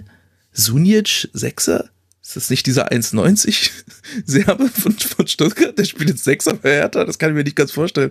Und dann habe ich draufgeklickt und gemerkt, ach, der ist das ja. Den habe ich, den habe ich vor, vor vier Jahren bei Lokomotiva Moskau noch rumrennen sehen und fand den da ganz geil. Ich glaube sogar, ich habe bei, bei Heiduk mit der U19 das erste Spiel bei Lokomotiva gehabt und ich glaube, er ist, ist er 99er oder 98er Jahrgang? Ich glaube, er ist sogar ist er 99er? Das kann ich dir gleich Warte, sagen. Ich, hast du gegen ihn gespielt, ja? Hast du das? Nee, nee, habe ich nicht. Ach, er ist 96er. Okay, never mind. Äh, ähm, nee, die hatten da aber zwei, die hatten damals zwei, drei, wo wir äh, gegen, gegen die wir hätten äh, spielen äh, können. Ivan Nusic zum Beispiel, ähm, hm, hm. die dann aber nicht ähm, eingesetzt worden. Äh, deswegen, ich, ich, ich war, ich ich dachte, ich hätte noch im Kopf gehabt, dass er da auch einer der gewesen wären, äh, die halt schon erste Mannschaft gespielt haben und deswegen nicht gegen die nicht mehr U19 gespielt haben, aber der war da schon zwei Jahre drüber. Ähm, aber auf jeden Fall kenne ich ihn auch aus der Zeit und mochte ihn damals schon sehr, sehr gerne. So bisschen, wir haben ja Augsburg-Schwerpunkt, also bisschen Daniel Bayer-Typ eigentlich vom, als, als, als Spielertyp. Und ähm, ist von seinen individuellen Fähigkeiten jetzt nicht so, dass er die Bundesliga komplett dominiert, aber glaube ich schon in seiner, in seiner gesamten Spielweise und als Spielertyp so, dass er für Hertha schon sehr, sehr wertvoll werden wird auf Dauer, glaube ich. So, also, ähm, ich würde sogar sagen, er ist noch mehr als Daniel Bayer. Er ist Daniel Bayer plus tiefe Pässe die er wirklich, also die, das mir jetzt schon an allen noch drei nie Daniel Bayer spielen sehen, oder? Ja, aber, die, aber Moment mal, aber Daniel Bayer hat doch immer Flugbälle gespielt, oder? Und so ja. spielt auch mal flach. Ach so, na, okay. Ja, aber ist Bayer bestimmt auch mal auch schon mal gelungen, oder? Weißt okay, da, da kann uns nur Irina weiterhelfen. Was sagt, was sagt Irina zu der, zu der? Die ist wahrscheinlich sauer wegen dieses Vergleichs. Wenn du, wenn du gesagt hättest, er ist Daniel Bayer ein Tor gefährlich, dann hätte ich dir recht, dann, dann wäre das was anderes gewesen. Weil Daniel Bayer war alles, aber nicht torgefährlich. Mhm. Das ist Sunic aber, glaube ich, auch nicht, leider. Nee, deswegen, das hätte, das wäre so ein abhebender Vergleich für mich jetzt gewesen, der definitiv gezogen hätte. Ja, Irina, wie blickst du denn auf äh, die beiden Teams? Also du wirst ja mh, wahrscheinlich Hertha auch so ein bisschen im äh, Blick haben, weil könnte ein möglicher Konkurrent von Augsburg sein im Abstiegskampf, wenn es einen Abstiegskampf für Augsburg gibt. Können wir ja gleich dann länger drüber sprechen. Und gut, Gladbach ist ja generell einfach interessant, wie die sich gewandelt haben. Gab es noch Dinge, wo du dir gedacht hast, ach, äh, das ist ja interessant, es ist zwar noch Work in Progress, aber mh, dieses Element ist neu? Also Generell hat es mich jetzt sehr gefreut, dass Marco Richter nach seiner Hodenkrebserkrankung jetzt wieder das erste Mal im Kader war, weil, mhm. Äh, naja klar, hat jetzt lange bei uns gespielt in Augsburg und äh, freut mich generell, dass er da eben jetzt wieder angreifen kann. Er hat jetzt zwar nicht gespielt, aber er saß zumindest wieder auf der Bank. Ähm, generell, natürlich beobachte ich jetzt Hertha. Ich denke halt, dass sie wahrscheinlich diese Saison auch wieder mit Konkurrenten sein werden. Und Gladbach war ja letzte Saison, ob es jetzt eine Ausnahme war oder nicht, wird sich noch zeigen, ähm, ob sie das für eine ganze Saison ähm, durchhalten mit den Punkte gewinnen. Ähm, war ja letzte Saison auch lange mit in der Verlosung unten drin. Und ähm, mich hat Gladbach da zumindest mental abgeholt, also dass sie die Situationen, gut, das 2 0, darüber kann man jetzt streiten, dass sie da, wo sie da sein mussten, da waren. Mehr war dann schon quasi fast gar nicht nötig und Hertha, ja, hat mir doch gut gefallen, spielerisch, muss ich sagen. Also da ist durchaus ein Fortschritt zu erkennen. Ja, hm. und wenn sie jetzt die eine oder andere Chance vielleicht auch reingemacht hätten, ist halt auch wieder so, hätte, hätte Fahrradkette, aber dann glaube ich halt auch, nimmt man da mal wirklich was Zählbares mit. Ähm, weil ich schon fand, dass eben Hertha sich da einiges rausgespielt hat ähm, und von dem her, ich glaube, dass die Hertha da einen Fortschritt gemacht hat. Also ich würde Sandro Schwarz da auch gerne noch ein bisschen Zeit geben und hoffe nicht, dass die typische Big City-Diskussion, äh, Club-Diskussion bald wieder losgeht, weil ich denke, die wird ja nur extern geführt. Ich glaube, intern redet schon ganz lange keiner mehr von Big City, aber so externe so Leute wie wir, wir reden dann immer von Big City. ja, das stimmt. Es ist auch manchmal so ein bisschen, so dass man das ja auch ein bisschen spottend macht oder mhm. liebevoll, liebevoll spottend meint. Also ist auch gar nicht böse gemeint, aber ich glaube halt tatsächlich, dass man da Geduld haben muss, auch äh, da jetzt was zu entwickeln. Das kommt nicht von heute auf morgen. Und ich fand auch äh, Farke nach dem Spiel total sympathisch, muss ich sagen. Ähm, wie er sie dahingestellt hat, über das ganze Gesicht grinsend, der war wirklich zufrieden. Also ähm, ja, ähm, finde den auch sehr, einen sehr sympathischen Typ und auch dem würde ich gerne Zeit geben, weil Gladbach ist ja auch, wie Martin schon sagte, auch im Umbruch und under construction und es wird sich zeigen, mhm. wo der Weg dahin geht. Also hat mir aber auch ganz gut gefallen.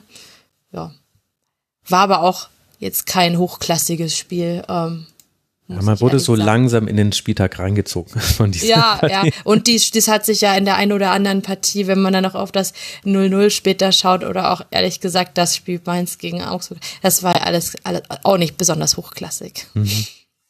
Also da gibt es äh, einiges äh, noch zu tun, aber eben auch schon Ansätze zu sehen. Itakura, glaube ich, kann man wieder hervorheben. Auch die tiefen Pässe haben ganz gut funktioniert. Also Hertha schiebt relativ weit raus mit der letzten Kette. Da gab es viele Pässe hinter die Kette von Gladbach. Wer weiß, ob man das jetzt dann auch sieht beim Auswärtsspiel beim FC Bayern. Das ist die nächste Partie von Gladbach und für Hertha BSC geht's wie angesprochen vorhin jetzt dann zu Hause gegen Borussia Dortmund, bevor man zum FC Augsburg reisen wird. Das sind die nächsten beiden Gegner von Hertha. Und damit sind wir endlich beim Schwerpunkt dieser Episode angekommen. Wir wollen über das Spiel des FCA sprechen gegen den ersten FSV Mainz 05 und dann auch so ein bisschen über die Gesamtsituation.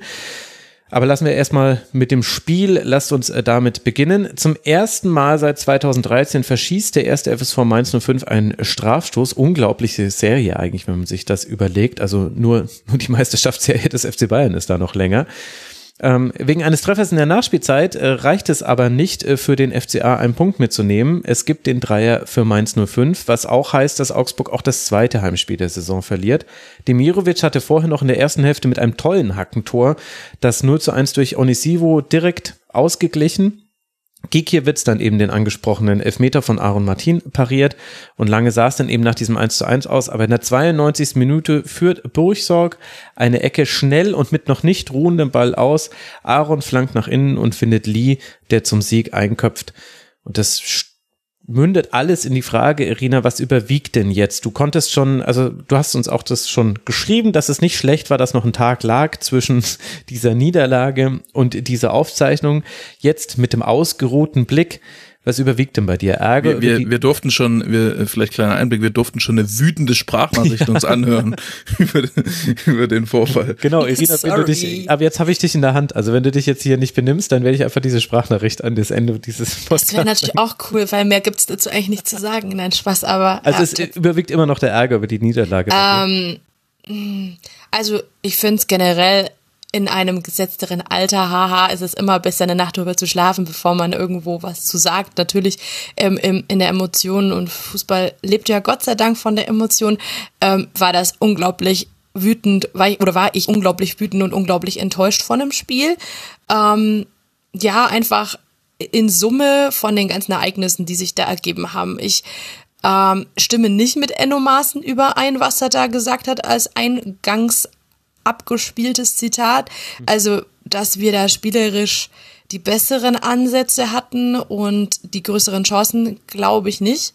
Aber da bin ich gleich mal Martin äh, äh, auf Martin gespannt, der ja da durchaus mit Enno eine Vorgeschichte oder haben hätte können. Wie äh, genau von dem her will ich mir jetzt gar nicht erlauben zu sagen, wer da die meisten Chancen hat. Ähm, für mich waren da einige strittige Szenen dabei, über die man vielleicht gleich nochmal sprechen kann.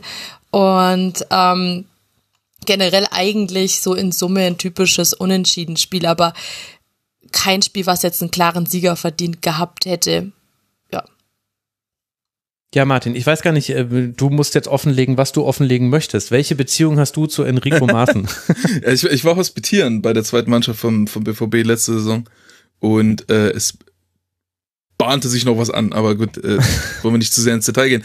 Äh, aber jedenfalls, ja, habe ich, hab ich sehr viel mit ihm gequatscht und habe sehr, sehr gute Einblicke da, darüber, wie er so arbeitet und was er so denkt und so. Äh, die Idee von so einer Hospitation ist ja natürlich nicht, dass man dann alles eins zu eins nach außen trägt, deswegen muss ich ein bisschen schauen, was, ich, was ich sage und was nicht, aber ich kann natürlich, äh, ich kann natürlich, ein bisschen was kann ich natürlich erzählen. Ähm, war auf jeden Fall sehr, sehr interessant und äh, sehr, sehr viele coole Ideen, so sehr, auch sehr viel, wir haben auch sehr viel Schnittmenge, so, also, ähm, macht auch gerade strukturell viele Sachen so, wie äh, wir auch bei Heidok zum Beispiel gemacht haben und wie ich sie mir eigentlich auch vorstelle. Also beispielsweise, dass er im, im Spielaufbau, was man jetzt auch bei Augsburg schon sieht, ähm, häufig so ein, ein Flügel doppelt besetzt, ein Flügel einfach besetzt, äh, dann so asymmetrische Dreierkette im Aufbau, wo halt so einer der drei mit sich mit nach vorne einschalten kann und ähm, dann äh, gute, gute Zentrumsbesetzung, ein bisschen Fokus auf, Fokus auf Zwischenlinienraum und so und so Geschichten. Ähm, ja. Wie viel hast du denn davon schon jetzt gegen Mainz gesehen? Und würdest du denn da zustimmen? Also Enrico Maaßen sagt, ähm, Augsburg sei mehr die Mannschaft gewesen, die Fußball spielen wollte. Ich weiß nicht, ob er damit vor allem die erste Hälfte meinte, denn da hatte Augsburg den Ball und Mainz hat erstmal gegen den Ball gespielt. Und Irina sagt jetzt, es wäre eher ein unentschiedenes Spiel gewesen. Ich finde, man kann aber auch argumentieren, dass offensiv bei Augsburg glaube ich, in der zweiten Hälfte gar nichts mehr. Gegen drei Schüsse waren es nur. Insgesamt hatte man aus dem laufenden Spiel heraus einen Expected Goals Wert äh, von 0,17 laut Between the Posts. Also und, und Mainz dafür hatte eben Chancen, nicht nur diesen Strafstoß und dann fällt natürlich die Art und Weise, es 2 zu 1 ist, ist natürlich dann ärgerlich, weil es kannst du auch verteidigen, es musst du auch verteidigen, auch wenn die Ecke schnell ausgeführt wird in der Nachspielzeit. Aber man kann ja schon auch die Argumentation fahren, dass äh, dieses 2 zu 1 aufgrund der zweiten Hälfte dann eher so in der Luft lag als ein 2 zu 1 in die andere Richtung. Also wo würdest du jetzt dann das einordnen, weil du hast ja auch dann noch einen anderen Blick auf das Spiel und auf Enrico Maaßen. Mm, ich habe von der zweiten Halbzeit nur äh, paar Sachen gesehen, nicht alles, deswegen kann ich da die, die Kräfteverhältnisse in, in der zweiten Halbzeit mhm. nicht so nicht so äh, krass einordnen. Ähm, aber in der ersten Halbzeit kann man schon auf jeden Fall sagen, glaube ich, dass Augsburg mehr fürs Spiel machen wollte. Ähm, viele Chancen sind dabei halt nicht rausgekommen. Man sieht halt, dass, dass viele Sachen noch so im, im Entstehen sind, gerade so ähnlich wie bei, wie bei Gladbach und Hertha. Äh, wie gesagt, Struktur sieht man schon. Ich fand auch generell so ähm, tatsächlich relativ beeindruckend, wie stark sich die Spielweise schon gewandelt hat in, in so, wenn der Gegner ein bisschen tiefer steht, wenn man, wenn man Spieler, wenn man ein bisschen Platz hat zum Spielaufbau, mhm. äh, wie man sich da bewegt, welche Pässe man da sucht und so. Da hat man schon seine Handschrift sehr erkennen können, aber wenn es dann in die vorderen beiden Linien geht, ähm, also beim, beim Tor übrigens gab es auch ein, ein Ennomassen-Prinzip zu sehen. Das kann ich aber nicht verraten, weil ich, das ist ziemlich cool. Udo Kai, der diese, mit äh, vorgeht und an die Grundlinie geht, das war doch der ähm, Innenverteidiger, der sich mit Genau, das, ist, das, war die, das, das war die Szene. Ich, ich sage aber nicht, was das Prinzip ist. Das ist, äh, muss, muss, muss Enno selber fragen. Ähm, äh, genau, also man, man sieht da schon, man sieht da schon Geschichten, ähm, also man, man sieht seine Spielweise in so den Grundzügen, aber wenn man zweite Mannschaft von BVB gesehen hat, dann weiß man auch, dass die noch viel extremer gespielt haben und dass natürlich die Spielweise weit weg ist von dem, wie Augsburg in den ganzen letzten Jahren gespielt hat. Das war ja immer eine sehr, sehr defensive, relativ passive, konterorientierte und vor allem immer eine sehr, sehr flügelorientierte Spielweise. Und ähm, Enno lässt, will halt eigentlich sehr gerne, sehr, teilweise sogar richtig extrem durchs Zentrum spielen lassen. Ähm, bei BVB 2 war es teilweise sogar so, dass die, die beiden, also die werden hochgepresst und die beiden Sechser kommen an die Strafraumgrenze und die beiden Sechser sind beide in Manndeckung eigentlich und werden einfach trotzdem angespielt und spielen dann mit dem Rücken zum Gegner so, so durch die, durch die Schnittstelle der beiden Gegenspieler durch in den Raum davor und dann kommen da Spieler angelaufen und dann spielen sich wirklich gegen eine krasse Manndeckung vom Torwart über die Sechser direkt zentral durch. Also hm. wirklich eine sehr extreme Spielweise teilweise und gerade das, das Aufbauspiel über ein Torwart, das war jetzt äh, fast noch gar nicht zu sehen. Ich weiß auch nicht, ob Giekewitz der wirklich so der Typ dafür ist. Ich könnte mhm. mir vorstellen, dass das auch ein bisschen ähm, ein Problem sein könnte. Ähm, und äh, ja, dann auch beim, beim Vornherein spielen und, äh, und, und so Geschichten. Es wird, glaube ich, noch äh, große Verbesserungen geben. So.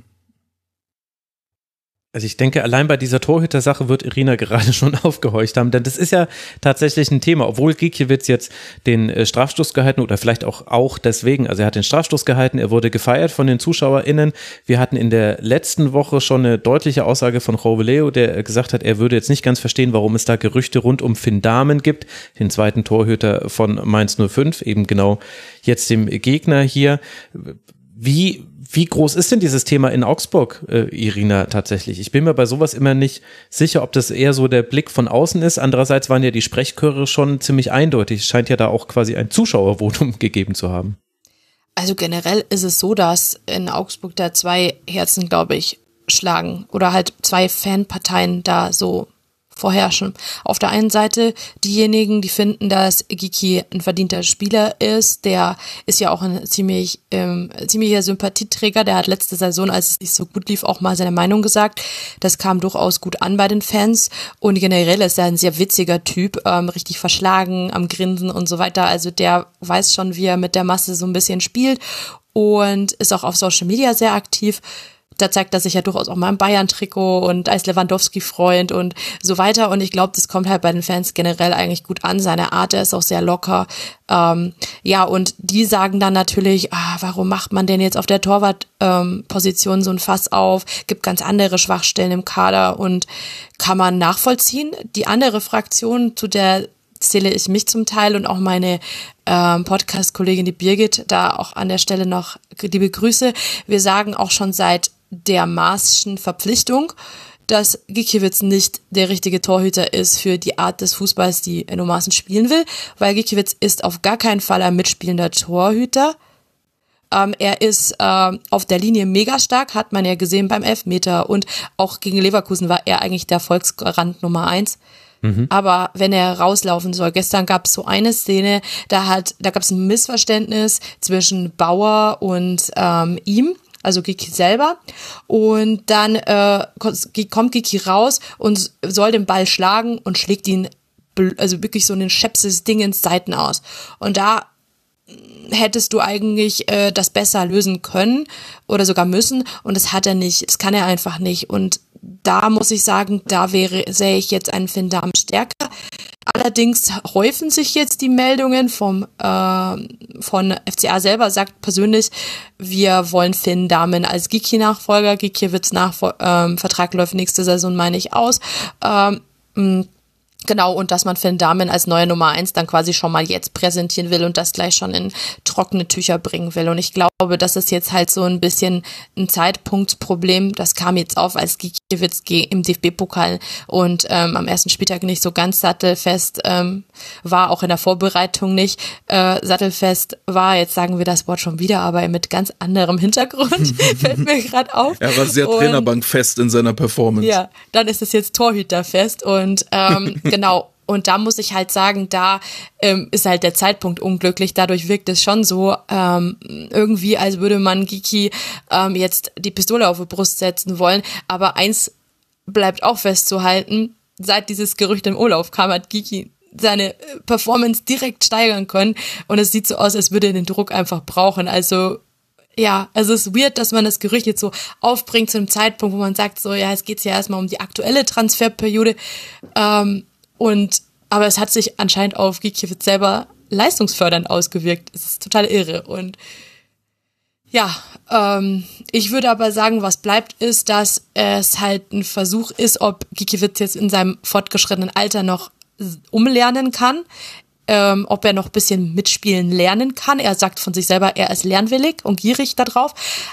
Aber ich frage mich, ob in ihm steckt, weil er ist halt wirklich so ein klassischer Torhüter, der richtig stark auf der Linie ist, hm. aber alles andere ist wirklich schwach. Also er irrt schon mal gerne auch im Strafraum rum, wenn äh, da gefordert ist, dass er rauskommt und sowas. Also das, äh, er schlägt gerne die Bälle irgendwo hin. Beim äh, Spieleröffnung kommt der Ball auch irgendwo an und nicht beim Mitspieler. Also es ist ähm, schon verflixt. Also wir brauchen als FCA als Abstiegskandidat schon den einen Torhüter, der uns auch die Paraden mal mit seinen Paraden mal was verhindert. Aber wir brauchen für das System, denke ich, auch einen, der ähm, über kurz oder lang da auch mitspielen kann. Und ich glaube, da sehe ich ihn nicht. Und ich weiß nicht, welchen Eindruck du hast, Martin, ähm, ob du das schon mal beobachtet hast, ähm, jetzt speziell Gikiewicz, und ob du sagst, ähm, der passt zu Enno. Ich glaube ja auch eher nicht, aber ja, hab, ich habe es ja, ich habe ja selber gerade schon aufgebracht, ne, dass ich auch das Gefühl hatte, eher nicht. Ähm, kann man manchmal irrt man sich bei bei Torhütern dann, weil ähm, ist auch bei Innenverteidigern manchmal so, dass äh, äh, also also ich weiß zum Beispiel, dass es Innenverteidiger gibt, die unheimlich dribbelstark sind, von denen man das als außenstehender Betrachter einfach nicht so richtig weiß, weil die nie in die Situation kommen, das wirklich auszuspielen, weil das nicht so richtig Teil des, des Spielsystems ist. Ähm, also zum Beispiel bei Süle weiß man das ja, das, weil der hat das, äh, hat ein bisschen Außenverteidiger gespielt, einerseits, und andererseits bei, bei Nagelsmann ist das halt erwünscht, so, der ist halt letzte Saison einfach ab und zu mal Ball genommen und einfach abgegangen, so, und es gibt halt viele Spielsysteme, da würde er das einfach nicht machen und dann wüsste man das gar nicht, dass er das kann, weil er jetzt auch von den Bewegungsabläufen nicht unbedingt so aussieht, ähm, und so ähnlich ist bei Torhütern, dass, ähm, dass man, dass, dass so so Torhüter gibt, wo man denkt, äh, ähm, naja, wahrscheinlich können die den Ball nur wegpölen, weil die den Ball immer nur wegpölen, aber das liegt dann mehr daran, was der Trainer will und was die Mannschaft so, äh, was die Spielweise der Mannschaft ist und das hat gar nicht so viel mit den wirklichen Fähigkeiten des Torwarts zu tun. Ähm, deshalb äh, wäre ich dann quasi vor der Saison da vorsichtig gewesen und mh, würde ihm vielleicht noch ein bisschen Zeit geben, dass man mal schaut, äh, was, was da noch so, was da noch so in ihm steckt. Aber ich hatte schon in dem Spiel jetzt das, das, das Gefühl, so, äh, er ist da auf jeden Fall nicht heimisch in diesem äh, hinten rausspielen, auch ja. unter Druck. So, das ist ihm schon ein bisschen ähm, nicht so ganz äh, angenehm.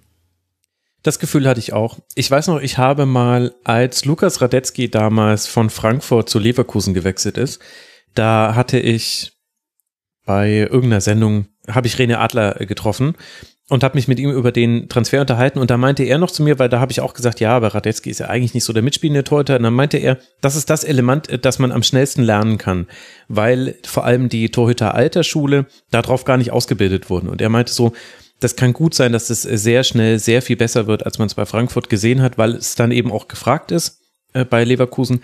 Und ein bisschen war es dann auch so bei Radetzky, aber eben ein bisschen. Du merkst es bis heute noch, Radetzky lieber mit der Hand als mit dem Fuß und macht's mal lieber alleine den Spielaufbau. Ich brauch's nicht unbedingt. Das führt mich so ein bisschen zu einer anderen Frage, Irina, nämlich es gibt ja eigentlich einen krassen Umbruch gerade und wenn man so will, könnte man auch sagen, dass Stefan Reuter gerade Alleinherrscher ist beim FC Augsburg. Wie intensiv wird denn das auch vom Umfeld wahrgenommen? Denn zum Beispiel auch an so einer Torhüter-Perspektive oder Position ich habe so das Gefühl, da sprechen wir quasi über genau dasselbe Thema, nämlich wie radikal ist jetzt Stefan Reuter gerade beim Umbauen dieses Vereins? Und das ist dann aber quasi nur ein Punkt von mehreren, denn er war ja auch schon radikal bei der Trainerentscheidung. Ich denke, das kann man jetzt nach drei Spieltagen schon sagen. Enrico Maaßen hat da komplett andere Ideen als das, was man von vielleicht sogar allen Augsburg-Trainern bisher in der ersten Liga gesehen hat, müsste ich mir nochmal alle im Kopf genau schnell durchgehen.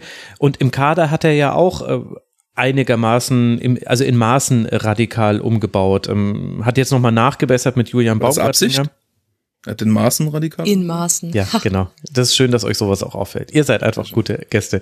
Nee, aber Irina, also. Ist genehmigt, Daumen hoch. Ist, ist äh, genehmigt. Und das war auch nicht kompletter Zufall. Ich habe das auch schon in der letzten Sendung im Augsburg-Segment gemacht, da hat es keiner gemerkt. Also, Kudos an euch beide. ja, gern geschehen. aber Irina, äh, also würdest du da erstmal mitgehen? Ich habe jetzt gerade wieder ganz viele Dinge zusammengepackt. Klassischer Max-Ost-Move hilft keinen weiter. Also fangen wir nochmal ganz von vorne an. Stimmt denn das überhaupt, was ich sage? Ist Stefan Reuter der Alleinherrscher beim FC Augsburg gerade? De facto vereint er auf jeden Fall gerade sehr viele, sehr viel Macht in sich selbst, also in einer Person. Ähm, mhm. Das ist schon definitiv so.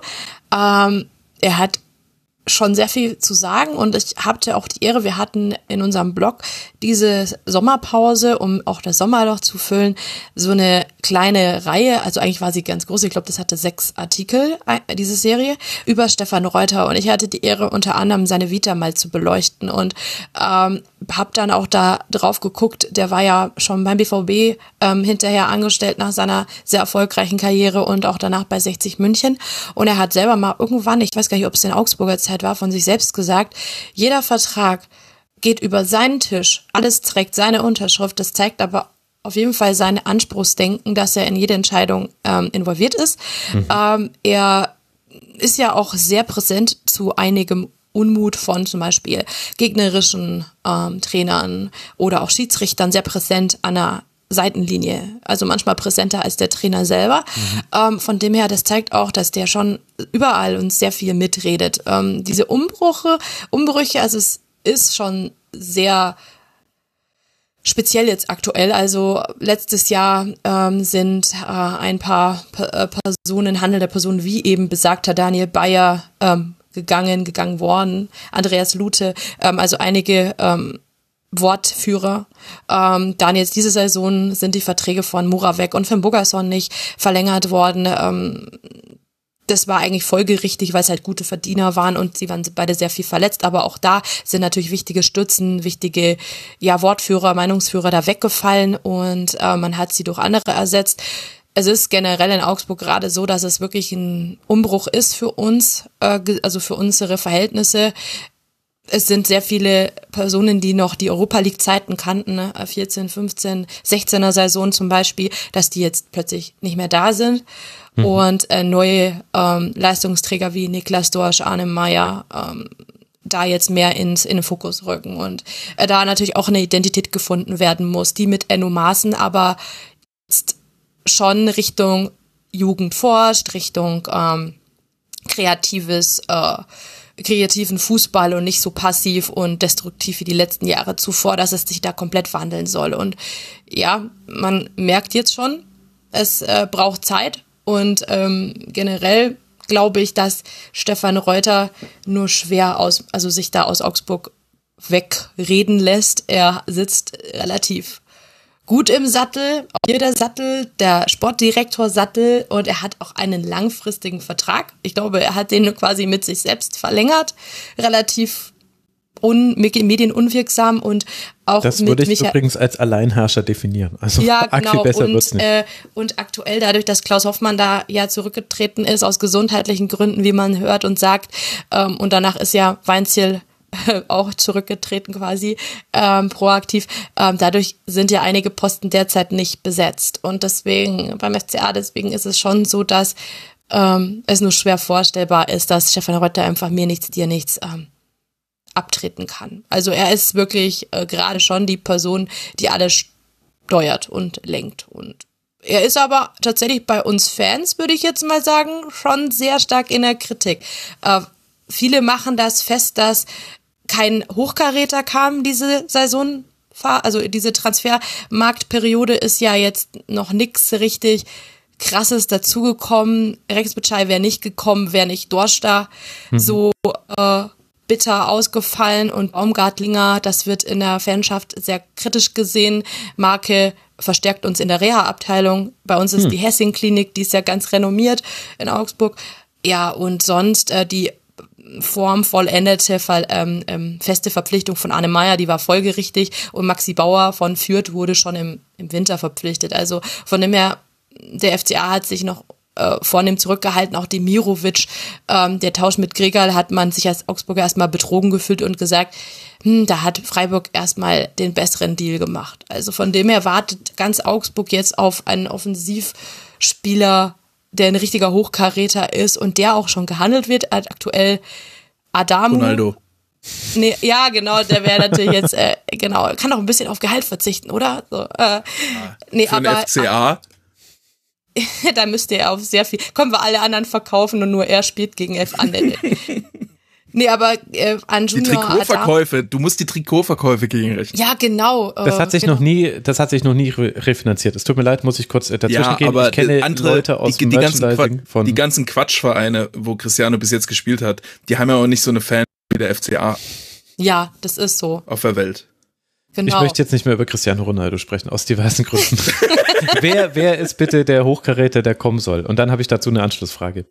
Achso, äh, also generell möchte man eigentlich, so wie ich das vernommen habe, einen treffsicheren Stürmer verpflichten, einfach weil da im Kader traut man es anscheinend keinen zu aktuell. Ähm, unser bester Torschütze aus der Vorsaison ist ja nach Freiburg abgewandert und wollte auch hin, hat man halt so vernommen. Also der wollte proaktiv dahin, weswegen man das Geschäft auch eingegangen ist, aber wurde nicht verschachert oder verscherbelt, so wie man es auch irgendwo gelesen hat.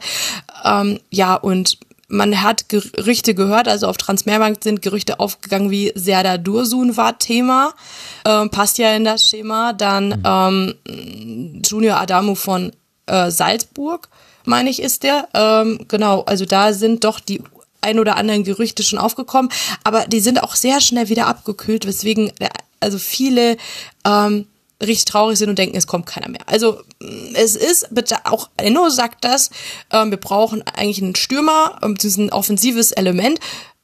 Ja, und äh, ob er den kriegt, weiß ich nicht. Er ist ja ein sehr junger Trainer, auch er Bundesliga-Debütant.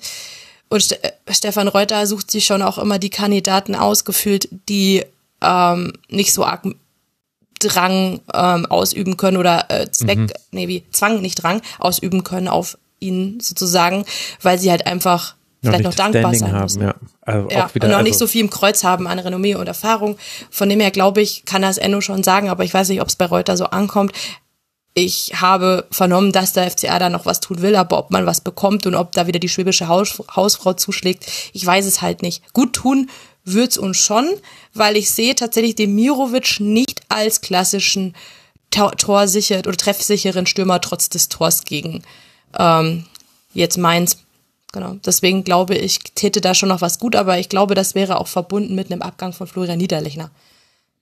Aber erklär mir mal kurz, warum braucht man denn einen Hochkaräter? Also einen, einen guten Stürmer, klar, aber das klingt ja auch so, als müsste da der Name auch ein äh, größerer sein. Oder ich habe dich äh, falsch verstanden, weil bisher, wenn ich mir die Zugänge angucke, dann sieht man ja, dass das äh, sehr junge Spieler sind. Also ich Anne glaube, Meyer, wenn man in, ja. Ich glaube, wenn man in Augsburg Hochkaräter äh, sagt, dann meint man damit andere Sachen, als du jetzt vielleicht auf dem Schirm hast. Nein, ich meine von Ronaldo. Borussia Dortmund. Nein, aber ich, ich, ich fand jetzt eben die Formulierung so interessant. Also ist das äh, tatsächlich also geht's da wirklich eben auch darum, dass da ein, ein Name kommt und damit meine ich jetzt aber so, also Luca Pfeiffer oder so, so in, in dieser Region denke ich jetzt gerade. Jemand, der es quasi schon mal gezeigt hat, wobei der war, wäre ja wahrscheinlich dann sogar schon zu klein. Also ist das der, der richtige Eindruck, den ich da habe? Weil das würde auch im Nachhinein ein bisschen den Ricardo Pipi-Hype äh, erklären, der ja eigentlich faktisch, also inhaltlich war der ja nicht begründet, außer in der Ablösesumme. Genau, also ich glaube, da geht es darum, auf der einen Seite ähm, muss es ja nicht der der, der Hochkaräter sein in finanzieller Hinsicht, wobei da durchaus der ein oder andere Fan sagt, ach, nimmt doch mal ein bisschen Geld in die Hand. Aber auf der anderen Seite wird natürlich eher sowas gefordert für, ähm, nee, wie ein Spieler, der es auch wirklich schon in seiner Vita stehen hat, dass er es kann oder dafür steht, dass er torgefährlich ist. Also zum Beispiel als letztens dieses Alcacer-Gerücht da kam, ähm, da haben schon der ein oder andere gedacht, ah, das könnte man. Alcacer-Gerücht mit Ausbrüche, ja. das habe ich ja gar nein, nicht Nein, nein, nein, das gab's nicht, aber also. man hat, äh, man hat zum Beispiel sich da gewünscht, dass man einfach mal bei so jemanden einfach mal vorstellig wird und seinen Hut in den Ring wirft. Ich finde tatsächlich vermessen und ein Regal zu hoch, aber generell, dass man ähm, einfach jemanden hat, der das schon nachweisen konnte, weil ehrlich gesagt, er mit den Demirovic ist es jetzt nicht. Der hat in seiner Premiere-Saison vor zwei, drei Saisons mal 15 äh, Assists gemacht, äh, 15 Scorer-Punkte gesammelt, davon waren 10 aber Vorlagen ähm, und fünf Tore. Und letzte Saison war es wirklich nur eine Handvoll. Also äh, da war es natürlich auch dieser tollen Saison von äh, Höhler, Petersen und Co. geschuldet gewesen, dass er da nicht zum Zuge kam. Aber der war halt niemand, wo jetzt Jubelstürme ausgebrochen sind in Augsburg von wegen, der ist jetzt der Stürmer, der uns auch mal Tore verspricht, so wie damals bei der Finn Buggerson-Verpflichtung vor, also Anno dazu mal, ne? Der war ja damals, ähm, hatte er eine krasse Empfehlung aus Holland mit, was weiß ich, 25 Saisontoren 2025, da hat man sich dann schon gesagt, ah, ja, der weiß, wo das Tor steht. Und sowas, denke ich, wünscht man sich. Mhm. Aber schon mal, aber schon mal Tor der Saison auf jeden Fall von Demirovic. Wir hatten es vorhin angeteasert, wir haben gar nicht drüber gesprochen, glaube ich. Fantastisches, ja, ne, weil du uns das Prinzip nicht verraten wolltest, was da dahinter steht. Und dann will ich, dann interessiert mich so ein schöner Treffer nicht mehr. Dann kann ich noch so schön mit das der Hacke Prinzip irgendwie ist, Das Prinzip ist, jeder Hackenabschluss immer auf dem Boden, damit der so hoch springt und ins lange Eck fällt. Das hat, äh, das äh, coacht Enno Maaßen allen Spielern permanent. Ja, das ist stark, dass man sich auf die Basics auch beschränkt in der ja. Trainingsphilosophie von Enrico. Kommt noch der Fallrückzieher ins Spiel. Ja, genau. Da am besten Fallrückzieher so einplanen, dass man keinen verletzt vom Gegner. Und, äh, und ihr wisst natürlich, wo Paco Alcázar inzwischen spielt. Habt ihr es mitbekommen? Der ist äh, gewechselt zu Sharia Cultural SC, in, zu den Vereinigten Arabischen Emiraten. Das war ja auch irgendwie so ein komischer Move, ne? Irgendwo Vertrag aufgelöst, um dann in der Wüste zu wechseln oder so. Ja, bestimmt schon als Kind in der Bettwäsche geschlafen und so weiter. Aber könnte die, die auch sein, dass der Hut, den man da in den Ring hätte werfen müssen, sehr, sehr groß und gefüllt mit viel Dollarscheinen hätte. Es gab irgendwie, es gab irgendwie, die, also die wollten den erst aus oder haben ihn erst ausgeliehen, dann ist er hingeflogen, dann ist er irgendwie nach einem Tag wieder zurückgeflogen, um seinen Vertrag aufzulösen und dann haben sie ihn gekauft, statt ihn auszuleihen. Weil äh, ich, ich habe nicht so hundertprozentig mitgekriegt, was die, was die Erklärung war.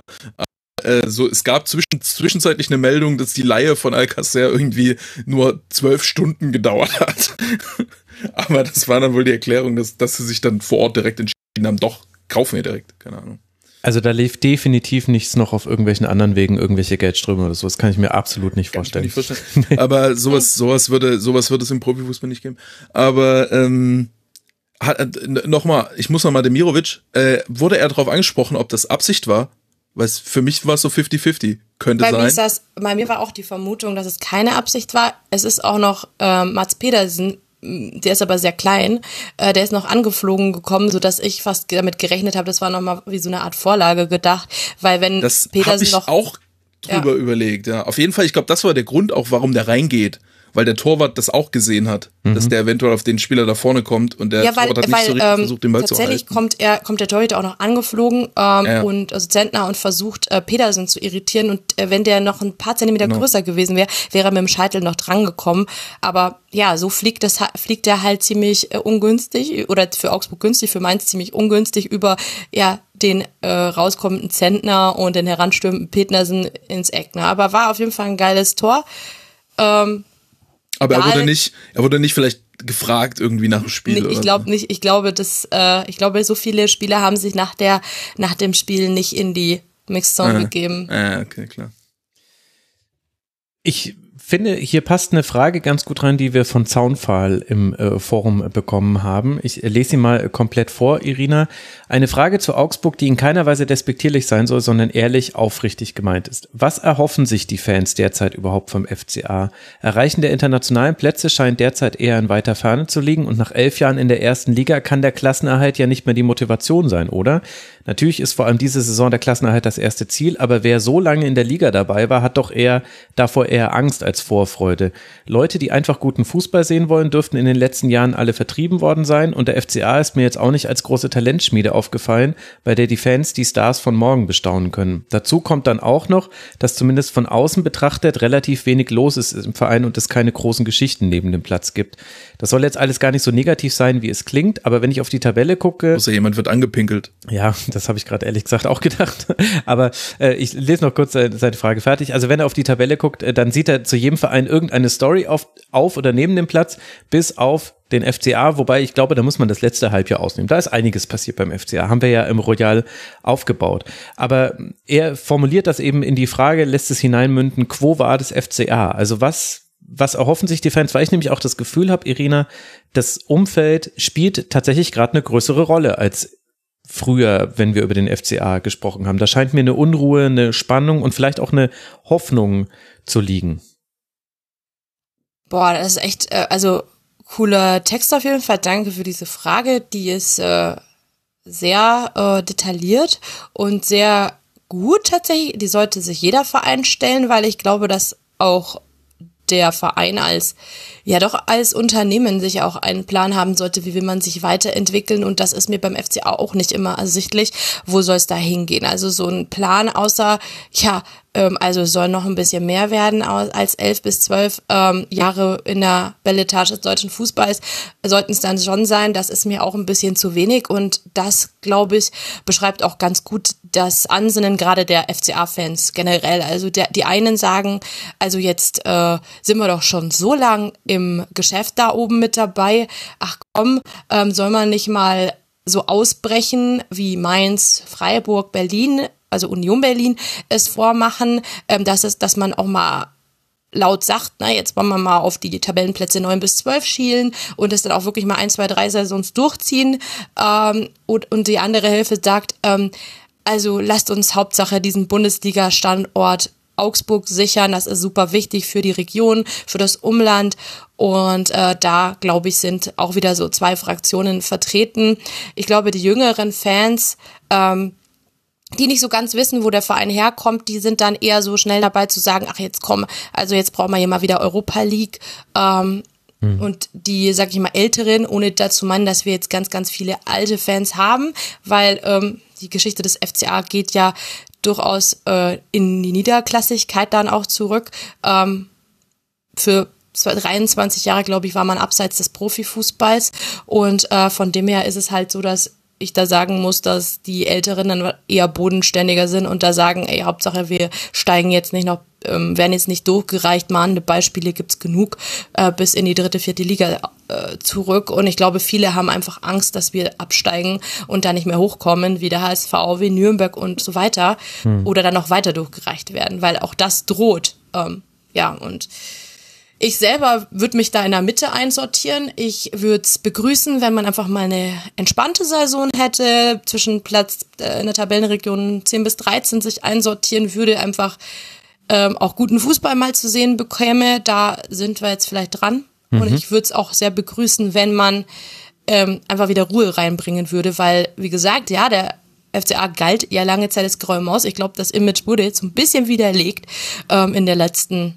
ja, seit eigentlich äh, dem Pepi-Transfer, darauf sind ja dann dieses ganze Weinziel äußert sich live und kündigt Rücktritt an und so weiter. Das ist ja doch einiges. Passiert dann die Bild mit diesem, ah, da wurde irgendjemand erpresst über WhatsApp und sowas. Da gab es durchaus so einige Sachen, wo ich sage, da hat wahrscheinlich keiner aber vielleicht gerechnet. nicht die Farbe, die man haben möchte, wenn man nicht mehr graue Maus sein möchte. Ja, also. aber auch negative Presse ist Presse, ja. ne? Aber nee, hast schon recht. Also für das ist keinem Image, äh, äh, gut, guten Image erträglich. Auch nicht, wenn man neue Spieler verpflichtet, wenn man dann so in, der, in Schlagzeilen steht. Da, da haben wir uns schon überlegt, so in unserem Podcast letztens, ist es vielleicht sogar das Ganze, was da jetzt zuletzt passiert ist, was vielleicht so mögliche, ich sag's nochmal, Hochkaräter in Anführungszeichen abhält, zum FCA ähm, zu gehen, weil diverse Spieler, die man jetzt bei anderen sieht, Rizzo Doan, oder wie man es sagt, Litzdorn oder so, äh, mhm. keine Ahnung, da wurde man ja da haben ja schon einige ganz anders Geräte vom Namen her und das war dann auch nicht richtig. Äh,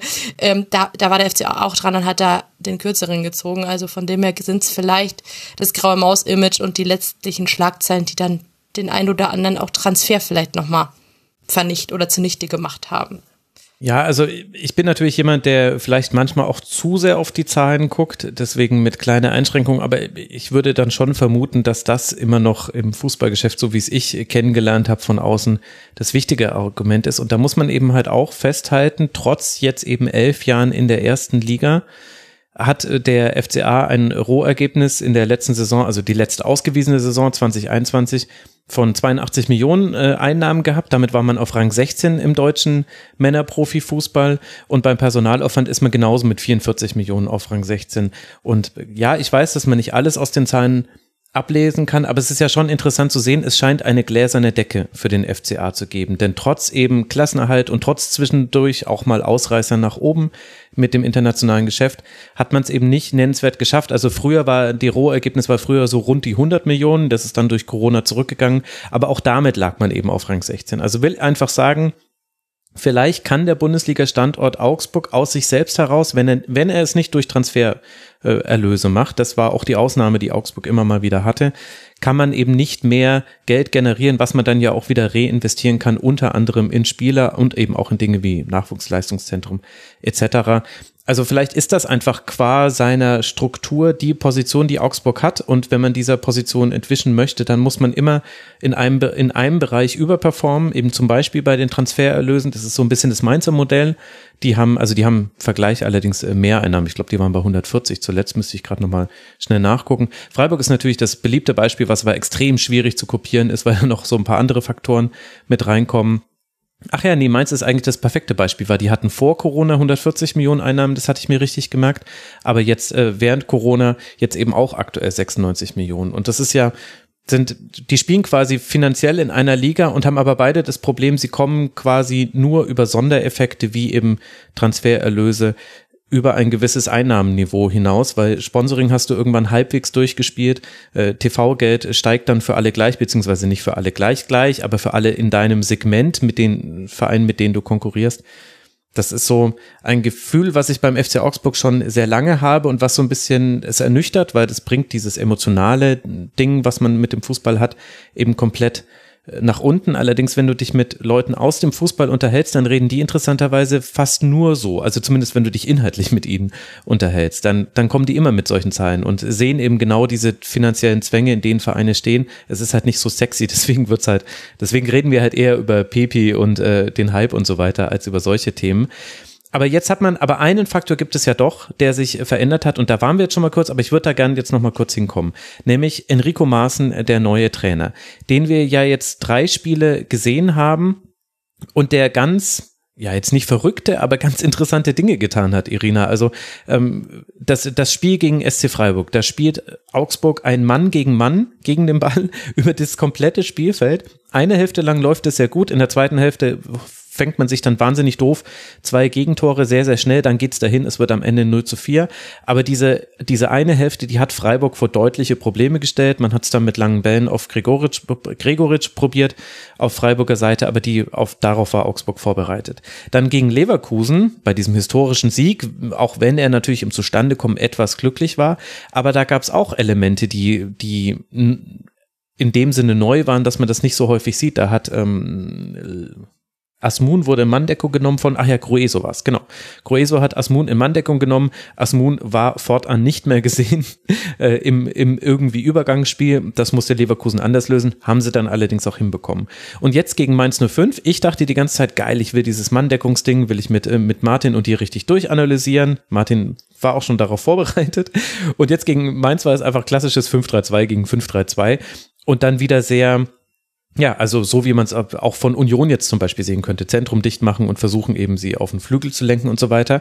Aber das ist ja interessant, wie flexibel da Enrico Maaßen ist und dass man bisher sagen kann, auch wenn dieses 0 zu 4 auf dem Papier ganz fürchterlich aussieht gegen Freiburg, aber ich würde schon die These treten, vertreten, bisher hat es in jedem Erstligaspiel eigentlich geklappt, dass, äh, dass die Dinge, die Enrico Maaßen sich überlegt hat, entweder direkt funktioniert haben oder dann mit Anpassung innerhalb des Spiels. Würdest du es würdest auch so positiv sehen, trotz eben nur drei Punkten aus drei Spielen? Generell finde ich den Ansatz von Maaßen ganz gut. Er hat ja schon früher gesagt, dass er auf Überraschungseffekte ganz gerne sitzt. Ich glaube, das ist ihm in allen Spielen bisher gelungen, ähm, dass er nie sozusagen äh, das, ich sag mal, das Gleiche gemacht hat. Also bei ähm, dem Spiel Leverkusen war es jetzt Gröso, der da eine Sonderrolle hatte. Bei Freiburg war es Maxi Bauer, der sollte da, glaube glaub ich, Grifo ähm, ähm, beschatten, bis auf sein ähm, Freistoßtor, meine ich, hätte Grifo auch in dem Spiel nicht wirklich viel bewirkt, was auch eine Leistung ist, weil ähm, Grifo immer ein äh, großer Aktivposten bei Freiburg ist. Also von dem her kann man da schon sagen, man erkennt da eine, eine Handschrift, ein Umdenken. Ähm, gegen Freiburg war es halt wirklich so, dass die Höhe wahrscheinlich dann am Ende das diese negativen Stimmen hinterher auf den Plan gebracht hat, weil einfach es ein bisschen gewirkt hat, als wäre die Mannschaft dann durchaus zusammengebrochen. Und ähm, gegen Leverkusen, da war dann natürlich sehr viel rosarot, muss man sagen. Es war ja auch wirklich gut. Also man muss es ja auch erstmal schaffen, Leverkusen da auch so in Schach zu halten. Natürlich hatten die ihre Chancen, aber im Endeffekt hatten wir Gikiewicz und wirklich auch ein interessantes Offensivkonzept an dem Tag. Also das, was sie da vorne gemacht hatten, hatte dann durchaus Hand und Fuß. Vor allem das 1 zu 0, meine ich, war ja wirklich mega klasse. Das habe ich, glaube in Augsburg so die letzten Jahre überhaupt nicht gesehen. Also Sowas, Pressing, ähm, Ballgewinn, zwei Pässe, steht genau. allein vom Torhüter und trifft. Hm. Ja, ich glaube, mir wurde zugetragen, wo war das, dass äh, war das Stefan Effenberg, der da sagte, oh, das hätte ich Augsburg gar nicht zugetraut, so ein Weltklasse-Angriff, also für Augsburger Weltklasse sozusagen hat der, ähm, ja, von dem her, ähm, das stimmt wohl. Also ich, äh, viele Fans hätten das denen so auch nicht ähm, zu äh, getraut. Ich glaube einfach so müsste es halt einfach mal jetzt ein paar Spiele laufen. Gegen Mainz hat man das schon wieder nicht so auf den Platz gebracht. Ähm, Ausnahme da auch das Demirovic-Tor, dem ist ja auch eine gute Kombination vorausgegangen. Aber sonst hat man sich da offensiv echt schwer getan. Lag aber auch daran, dass Mainz quasi ja fast unser Spielsystem gespiegelt hat. Ähm, von dem her, das fand ich auch interessant. Beide haben im 3-5-2, wenn man so grob sagen will, auch gespielt. Mhm. Und ähm, da wirkte schon so, als würde ähm, Mainz genau das machen, was Augsburg eigentlich ganz gerne mittlerweile tut. Und ähm, hat ja da auch zum Beispiel äh, Gikiewicz und auch die Innenverteidiger angelaufen. Das versucht Augsburg dann zum Beispiel gegen Freiburg und Main, äh, Leverkusen zuvor. Also von dem her, ähm, Enno Maaßen ist ein sympathischer Kerl, der wird in Augsburg gut gesehen, würde ich sagen, hat ein gutes Image, ähm, weil er halt einfach locker ist, er wirkt authentisch. Er, also die Pressekonferenzen mit ihm finden die meisten klasse. Ich weiß nicht, wie es dir da als Journalist geht, äh, Max, äh, was du sagst, wie du ihn da wahrnimmst. Auf jeden Fall hat er da wirklich deutliche Vorschusslorbeeren bekommen. Mhm.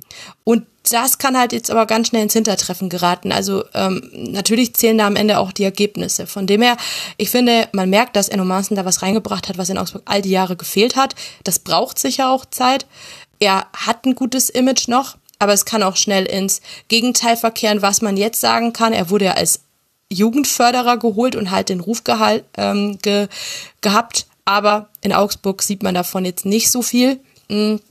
Trotz dessen, dass der FCA mit seiner U19 letzte Saison im der U19 im, im, im Finale, im Halbfinale der deutschen U19-Meisterschaft stand ähm, und da gegen den späteren, nee, doch nicht, nicht gegen den späteren äh, Zweitplatzierten, glaube ich, dann verloren hat. Oder die Drittplatzierten war es dann am Ende. Ja, auf jeden Fall gegen Hertha haben sie da, glaube ich, dann verloren. Aber da zeigt, dass wir eigentlich eine ganz gute Jugend haben.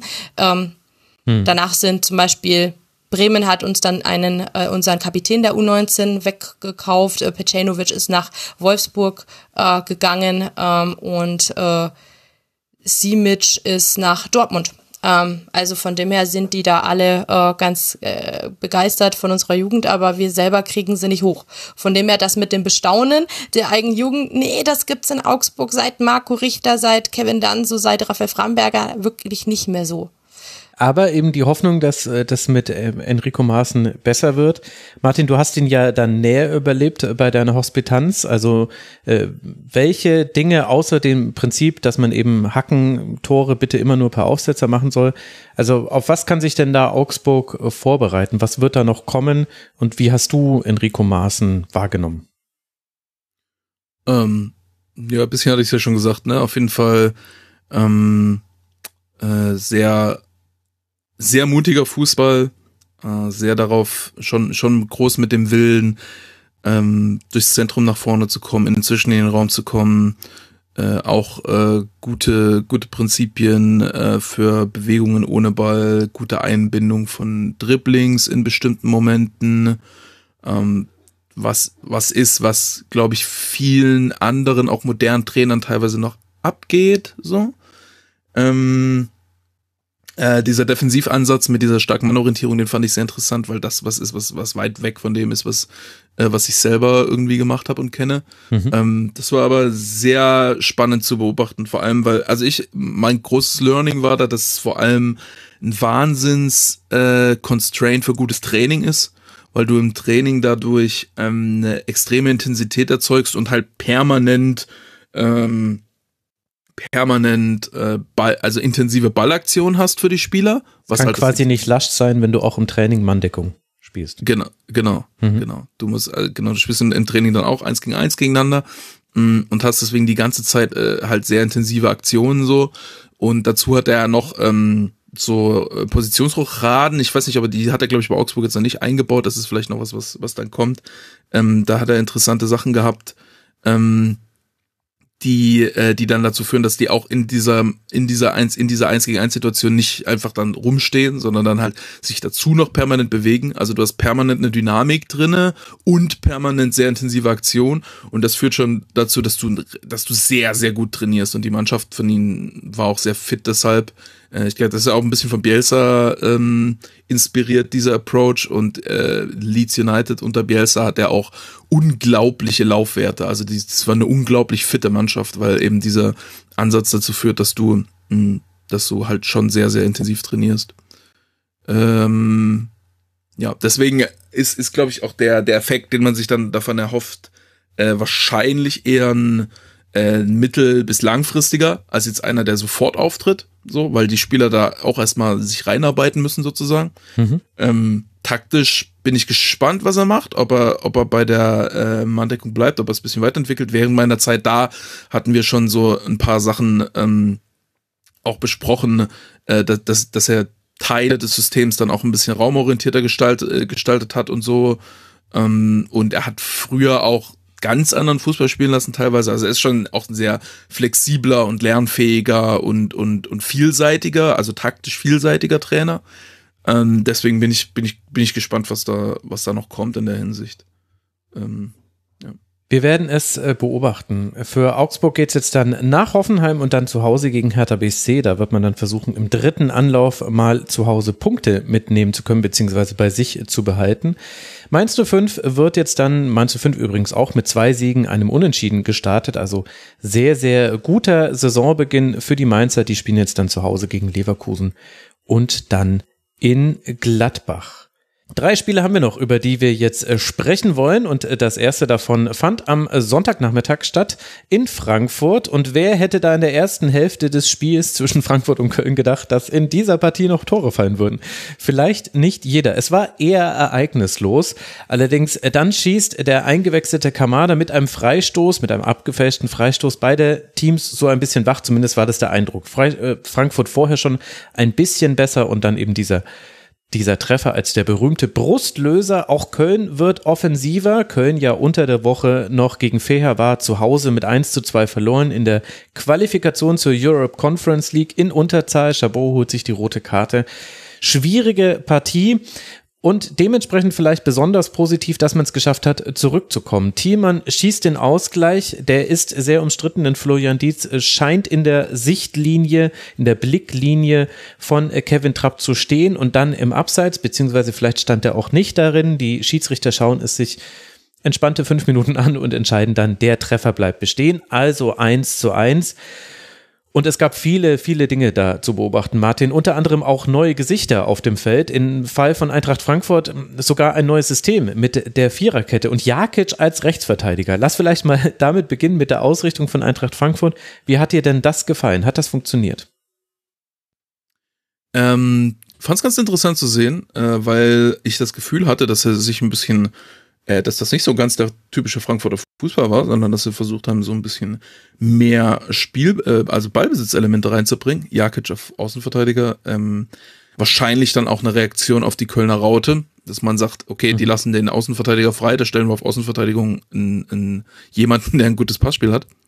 Ähm, hat so in Ansätzen funktioniert, aber dann nicht so in, in letzter Konsequenz beim, beim Ausspielen nach vorne. Ein ähm, paar Mal haben sie Köln ganz gut durchbewegt bekommen, aber haben es dann nicht geschafft, sie zu knacken. Köln hat es dann immer wieder einfach kaputt gerannt. So. Ähm, und deswegen war es dann nur in Ansätzen ein interessantes Spiel. Aber ich bin gespannt, ob, ob, ob äh, die Eintracht dann auch mehr in, noch in die Richtung geht. Das wäre eine interessante Entwicklung auch von, äh, von Oliver Glasner, wenn, wenn er das Element noch ein bisschen stärker reinbringt in sein ansonsten schon sehr, sehr gutes seine sehr gute Arbeit. Mhm. Irina, wie haben dir beide Teams gefallen?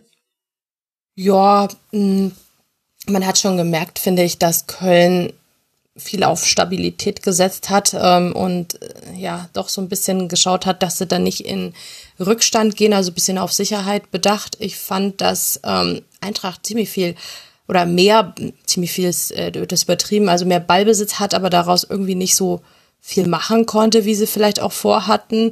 Also mich hat es überhaupt nicht überrascht, dass es da halt, wie, wie gesagt, auch lange ähm, torlos war. Mhm. Und ähm, Eintracht kann man jetzt die Bemühungen aber tatsächlich überhaupt nicht absprechen. Also ich fand da, ähm, dass da halt die, wie bei einigen anderen Clubs an dem Spieltag auch der ähm, der letzte Pass nicht ankam oder einfach die Idee oder die Anspielstation fehlte. Und wenn man halt dann so gut verteidigt wie Köln, ähm, sehr diszipliniert, äh, die dann ist das, ist das eigentlich so ein, auch so ein 0-0-Spiel und die haben ja dann seine, ihrerseits dann einfach auch Konter gefahren, aber so richtig gefährlich hatte ich sie nie in Erinnerung. Also bis auf diese, bis auf äh, das Tor und ähm, das war auch wieder so ein, so ein Ding, wie wir vorhin beim BVB schon hatten. Da ist es halt einfach ein Fernschuss, der dann irgendwie Volley äh, aus rund 20 Metern dann halt reingeht, wie oft macht er das halt auch so. Und ähm, ja, genau, also mit eins zu eins glaube ich, ist das,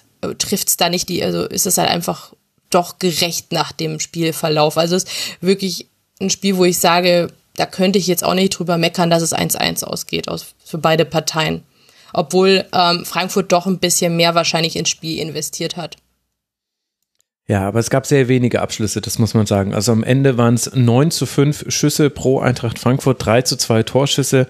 Expected äh, Goals 0,39 äh, von Eintracht Frankfurt zu 0,24 vom ersten FC Köln. Die sagen jetzt nicht immer alles, die Expected Goals. Äh, vorhin bei Hoffenheim habe ich ja Martin damit eindeutig argumentativ platt gemacht, dass ich einfach gesagt habe, nee, ich habe recht, es hätte ein 4-0 werden müssen. Also, aber es, es war offensiv jetzt nicht so viel los.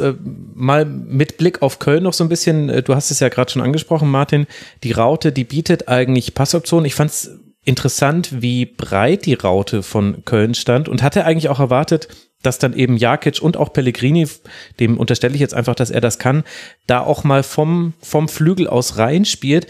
Hat die Eintracht nicht so wirklich gemacht. Äh, in der ersten Hälfte, in der zweiten Hälfte wurde es ein bisschen besser, aber da hat man seine Chancen ja auch eher vom Flügel aus kreiert. Was glaubst du denn, war der Einsatz von Köln so breit zu stehen? Also man kann ja eine Raute auch viel, viel schmaler äh, interpretieren. Äh, ja, so spielt es Köln ja eigentlich immer, oder? Also, sie haben ja keine, ähm, keine typischen Achter, keine, also keine, keine so flexiblen Stürmer, sondern eher schon klassische Mittelstürmer und wollen ja dann, ähm, äh, haben die Raute dann eher, um den Gegner irgendwie in der Mitte zu binden und, und, und dann die Flügel auszunutzen mit den, mit den Achtern, die dann viel breit gehen. Mhm. Und im Pressing ist ja auch normal, dass der Achter dann auf den Außenverteidiger drauf verteidigt.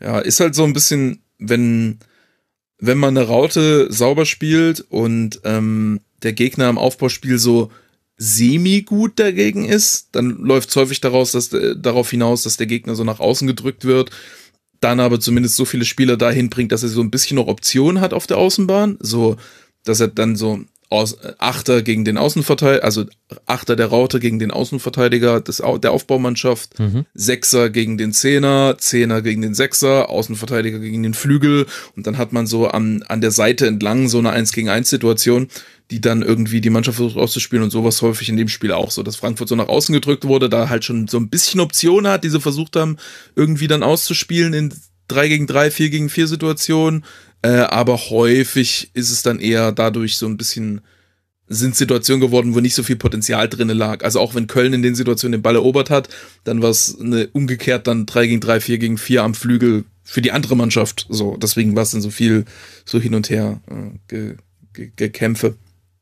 Ähm, ja. Ja, ich glaube, ich glaube, äh, Köln hat so ein bisschen der Zirkulationsplan gefehlt gegen die, gegen das Pressing von, von der Eintracht. So, das war, glaube ich, der Haupt, das Hauptproblem von, von aus Kölner Sicht, dass, dass sie es nicht geschafft haben, weil also Eintracht halt einfach mit sehr, sehr engen Flügeln quasi die Mitte zugemacht und damit mussten sie sich nicht drauf einlassen, irgendwie die äh, Raute mit zusätzlichen zentralen Spielern so richtig auszugleichen, sondern haben einfach sehr, sehr kompakt die Wege ins Zentrum geschlossen und sind dann auf den Außenverteidiger angelaufen und da hat Köln nicht geschafft, die, also nicht häufig geschafft, die Passwinkel dann so zu finden, um dann die nominelle Überzahl im Zentrum dann irgendwie mh, ausspielen zu können und den Sechser zu finden, den, den Zehner zu finden.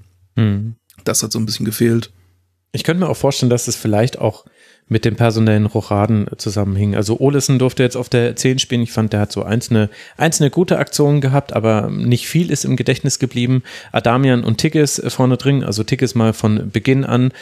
Abdamian würde ich aber sagen, war fast der auffälligere. Der hatte so in zwei, drei Situationen hat es geschafft. Endika, der vielleicht der beste Frankfurter war, auszuwackeln und dann abzuschließen, war, fand ich sehr aktiv und vor allem der hatte, der hatte so einen Zug in seinen Aktionen, den viele andere nicht hatten. Also ich glaube, auch daher kam diese Chancenarmut, dass man nicht das hohe Risiko gegangen ist, dass man erstmal über weite Teile des Spiels waren beide Teams eigentlich mit sich zufrieden. Die Eintracht, dass sie mal so ein bisschen Kontrolle hatte und nicht das Gefühl hatte, die ganze Zeit jemandem hinterher zu rennen. Und äh, Köln hat es einfach gefreut, dass die Eintracht ja auch nicht so arg viel Chancen sich herausspielen konnte und damit konnte man sehr zufrieden sein. Also vielleicht kommt das dann auch noch mit dazu, dann ist es vielleicht auch schwieriger, wenn dann eben neue Spieler spielen, eben Olesen auf der 10. Ist mir auch aufgefallen, dass der manchmal auch, der war manchmal so rausgerückt aus seiner Position und ich war mir nicht immer sicher, ob das gewollt war. Also ich hatte das Gefühl, das waren so Entscheidungen, die er getroffen hat. Oder ich habe da was übersehen. Ich weiß nicht. Das kann natürlich auch sein. Na, ich hatte auch das Gefühl, dass das Frankfurt so ein bisschen weiß nicht, ob es einfach nur das, das war, worauf es dann hinauslief oder ob das wirklich die Idee war.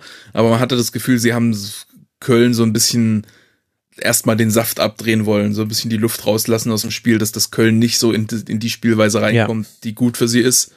Ähm, wobei ja eigentlich Eintracht in, in so einer sehr direkten, schnellen Spielweise auch gut ist, aber ähm, ja, aber Eintracht muss sich stabilisieren. Ich glaube, das hat man gemerkt. Und das hat man ja geschafft. Das ist jetzt ja, das, das, zweite 1 zu 1 in Folge. Man hat natürlich noch die sehr emotionale Diskussion um den Ausgleichstreffer. Da kann ich auch jede Emotionalität verstehen. Äh, man hätte dieses Spiel dann äh, vermutlich äh, gewonnen. Warum wurde der denn gegeben jetzt? Weil offenbar Trapp, also weil es dann wohl doch nicht genau die Blicklinie war, die Sichtlinie von Kevin Trapp. Ich habe es ehrlich gesagt. Es wurde als passiv bewertet, genau. oder wie? Ach, und dann, dann ist die Frage, greift er eben ein? Und das würde er ja, wenn er eben in der Sichtlinie von Trapp steht. Trapp sagt, äh, ich habe es nicht gesehen, deswegen reagiere ich auch erst zu spät bei diesem Treffer. Ich dachte ehrlich gesagt auch, aber äh, ich will mir da, also zum einen ist es so, eine Diskussion von uns wird es jetzt nicht verändern. Zum anderen ist es so, dass es die Diskussion, die sowieso jetzt alle geführt haben nach dem Spiel, dann finde ich, muss man es nicht reproduzieren. Und der dritte Punkt ist, ich saß da auf der Pressetribüne in Bochum, es war mega laut. Ich habe das nur am Bildschirm gesehen, habe versucht, mich zu konzentrieren, damit ich, damit ich das äh, genau sehe. Und ich habe es dann auch 0,0 verstanden, weil ich mir halt sicher war, äh, ne, wird aberkannt. Aber ich habe jetzt quasi, ich habe keine Stimmen dazu leider mehr hören können. Ich, Aber tatsächlich, also, tatsächlich war bei den, bei den ersten Zeitlupen, die gezeigt wurden, die waren falsch gestoppt. Deswegen dachte ich, dass es vielleicht einfach kein Abseits war. Weil man hat gesehen, bei den ersten Standbildern, die geliefert wurden, da wurde der, da wurde gestoppt, so, da war der Ball noch so einen halben Meter vom Fuß weg. Also so eine 0,1 Sekunden vorm Schuss. Mhm. Und ich dachte, ob der vielleicht in den 0,1 Sekunden aus dem Abseits rausgekommen ist. Aber sah ja dann nicht so aus. Also es ist, ähm, aber es ist, wie es ist. Ich kann da auch verstehen, dass da die Fanlager sich drüber ärgern, weil es auch für beide wichtig ja. gewesen wäre.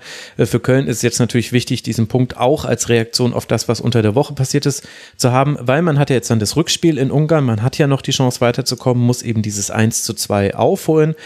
Und die Frankfurter, die hätten damit eben den ersten Dreier eingefahren. Die stehen bei zwei Unentschieden jetzt, äh, in Berlin bei Hertha BSC, jetzt bei Köln. Für die Frankfurter geht es jetzt dann nach Bremen zum Auswärtsspiel und Köln wird, wie gesagt, in Ungarn spielen bei Fehervar und dann zu Hause gegen den VfB Stuttgart. Das sind die nächsten beiden Partien dieser beiden Teams. Dann wollen wir über ein 0 zu 0 sprechen und das muss man erstmal schaffen. Schalke 04 hat gleich zweimal in Person von Simon Terodde die Chance per Strafstoß das 1 zu 0 gegen Wolfsburg zu schießen, aber in beiden Versuchen pariert Kuhn Castells einen nicht allzu starken Schuss und beide sind auch nahezu identisch ausgeführt. Weil aber auch Wolfsburg seine wenigen Chancen vergibt und ein Tor nach Abseitsstellung von Gilavogi nicht zählt, regelkonform, endet das Spiel zwischen VfL und Schalke mit 0 zu 0. Irina, Gibt es eine Mannschaft, die besser damit weggekommen ist mit diesem Ergebnis oder war es auch ein klares 0 zu 0 deiner Meinung nach oder ein klares Unentschieden? Boah, das war auf jeden Fall echt eine zähe Partie. Du hattest es mir ja schon gesagt, ich soll das angucken zum Runterkommen nach der FCA-Partie. genau, das war meine Antwort auf deine Sprachnachricht. ja, ja so, so viel zur Vollständigkeit halber. Natürlich kann man jetzt sagen, ähm, dass äh, Schalke jetzt ja die Chance hatte, die deutliche Chance, ähm, da eben in Führung zu gehen. Ähm, ja, das äh, war für mich auch ein Elfer, den man geben kann, äh, dass da Terodde zweimal ähm, gleich anläuft, gleiche Ecke wählt, gleiche nicht vorhandene Intensität beim Schuss. Das ist natürlich auch doof, äh, weil natürlich der Keeper sich dann auch gemerkt hat, wahrscheinlich wie er das zwei Minuten zuvor gemacht hat. Und ich bin ja auch dafür, ähm, es ist im FCA letzte Saison nämlich auch passiert, dass ähm, da einfach auch drauf geachtet wird, geachtet wird, was der Keeper da macht. Und ähm, tatsächlich ist Castells ja dann ähm, mit beiden Beinen von der Linie runtergegangen. Das wird aber für mich noch viel zu wenig oft tatsächlich moniert. Also das wirkt dann auch immer sehr willkürlich. Aber Zweier hat ja erst, glaube ich, den Elfmeter nicht gegeben und dann hat er ja, äh, ist das ja korrigiert worden und dann ist ja hat das aber selber gesehen, weil äh, Castells voll mit den Füßen von der Linie war. Also theoretisch war es recht highlightarm, die Partie. Ähm, mit dem Elfer haben die in der Halbzeit die Chance gehabt, nur kurz vor der Halbzeit in Führung zu gehen. Und am Ende muss ich sagen, ähm, ist da eigentlich sonst nicht so ganz viel gewesen. Wolfsburg hat doch noch in der zweiten Halbzeit irgendwie aufgedreht. Also ich hatte das Gefühl, Wolfsburg will mehr, also hat mehr Intensität gehabt und mehr Wille, das Spiel zu gewinnen, weil ich glaube, mhm. Schalke war einfach körperlich platt. Die haben wirklich sehr krass dagegen gehalten, haben aber ab der 70. Minute sind die auf dem Zahnfleisch gegangen. Hatte ich jetzt zumindestens das Gefühl, vielleicht liegt es auch daran, dass die sehr viel Laufbereitschaft an den Tag gelegt haben und für mich, äh, trotz dessen, dass Wolfsburg dann mehr investiert hat am Ende, doch irgendwo gerecht, dass da das mit äh, 0 zu 0 quasi in Feierabend geht. Also Mhm.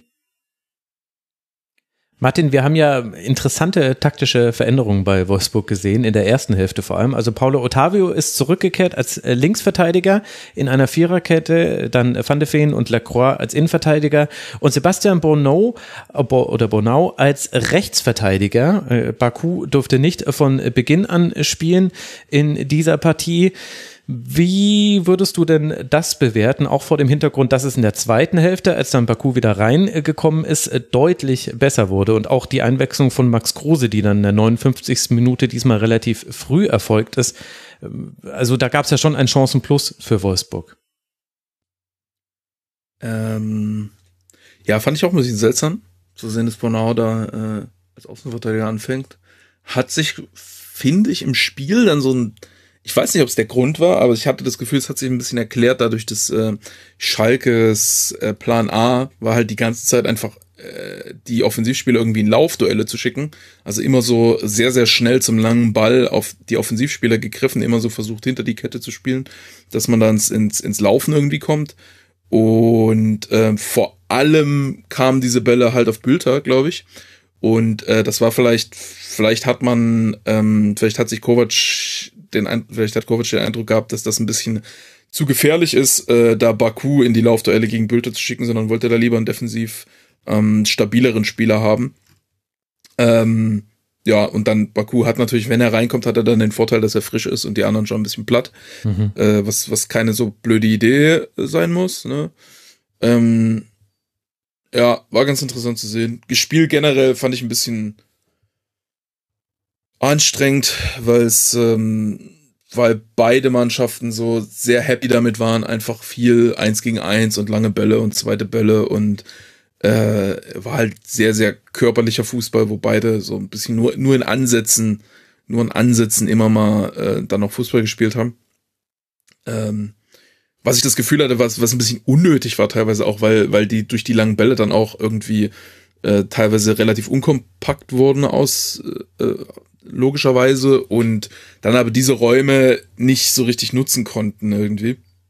Ähm, ja. Ein stressiges Spiel, relativ ausgeglichen. Wolfsburg bisschen besser. Aber unentschieden auch ein Stück weit äh, angemessen, ja, glaube ich. Also ich muss sagen, ich fand ähm, gegen Ende des Spiels vor allem Wolfsburg deutlich besser. Es gab ja auch die Riesenchance für Baku zum Beispiel in der 85. Minute. Ich finde, hinten raus wäre Wolfsburg dann hätte das verdient gehabt zu siegen, weil man dann wirklich sehr dominant war in der zweiten Hälfte. 77 Prozent Ballbesitz, 13 zu 6 Schüsse, 5 zu 1 Torschüsse. Also von Schalke kam da fast gar nichts mehr. Ich hatte auch den Eindruck, den du hattest, Irina, dass sie ja, körperlich äh, nicht mehr in jedem Duell voll mithalten konnten und die direkten Duelle sind eben sehr wichtig. Vielleicht machen auch, vielleicht ist der Unterschied tatsächlich auch in den Einwechslungen zu lesen. Das kann man jetzt natürlich auch Schalke nicht zum Vorwurf machen. Ist ja klar, dass da, wenn, wenn Wolfsburg eben Max Kruse, Maximilian Philipp und dann äh, Kevin Paredes, der mir sehr gut gefallen hat, der hat ja eine super tolle Ballbehandlung, auf den kann man sich, glaube ich, noch freuen. Also, dass auch die Einwechslung da mit dazu ähm, beitragen, dass da Schalke Probleme hatte, noch irgendwie für Entlastung zu sorgen oder gar eigene Angriffe zu fahren, ist ja klar. Aber ich fand Wolfsburg in der zweiten Hälfte eigentlich ganz gut. Ähm, haben wieder so klassischen Kovacschen Flankenfokus, 36 Flanken. Das hat Yoshida und Chao gut äh, möglich gemacht, ein sehr gutes Spiel zu machen. Die sind mir bei Schalke extrem positiv aufgefallen, zum wiederholten Mal waren einfach sehr stabil, haben sich aus ihren Positionen nicht rausziehen lassen, haben die, die Klärungsaktionen waren auch alle klar. Also da gab es nicht so wischiwaschi wie halt Ansgar Knauf zum Beispiel vorm 1 zu 1 von Köln. Das war keine gute Klärungsaktion. Das hast du von Yoshida und Chao nicht gesehen. Die haben einfach wirklich das konsequent so verteidigt, dass es dann oft auch einen Einwurf gab oder der Ball sehr weit in die gegnerische Hälfte flog. Also das finde ich hat, hat auf Schalker Seite gut funktioniert, aber eben die Entlastung hat gefehlt und Wolfsburg war da schon deutlich besser. Arnold ist auch, war wieder so ein klassisches Maximilian Arnold Spiel. Ich glaube, in diesen körperlichen Spielen, da dreht er auch so richtig auf, ist zumindest so mein Eindruck. Also wenn der einmal irgendwie fies umgegrätscht wurde bei der Ballannahme, dann kannst du ja aber sicher sein, dass, dass es da eine Antwort drauf geben wird. Und die macht er eben nicht nur mit Grätschen, sondern auch mit Pässen und mit Dribblings. Also Arnold, finde ich, der hatte, hatte eine gute Partie. Ja, und dann war es ein 0 zu 0, was dann doch gar nicht so ereignislos war, wie ich dachte, Irina, als ich dir noch gesagt habe, schau erstmal das 0 zu 0, um runterzukommen. Ich hatte das da nämlich auch noch nicht gesehen. Deswegen, tja, war vielleicht der falsche Rat für dich. Aber du bist ja wieder runtergekommen sind wir froh darüber. Für Wolfsburg geht's jetzt dann nach Leipzig und die Schalker werden zu Hause den ersten FC Union Berlin empfangen. Die beiden stehen jeweils bei zwei Punkten nach zwei Unentschieden und einer Niederlage in drei Spielen. Womit wir noch eine Partie haben, über die wir sprechen wollen. Und dort fand das 400. Bundesligaspiel von Christian Streich statt. Wenn ich es mir richtig gemerkt habe, gibt's nur acht Trainer in der Bundesliga-Geschichte, also der Männer-Bundesliga-Geschichte mit mehr Spielen an der Seite. Das halte ich für durchaus erwähnenswert.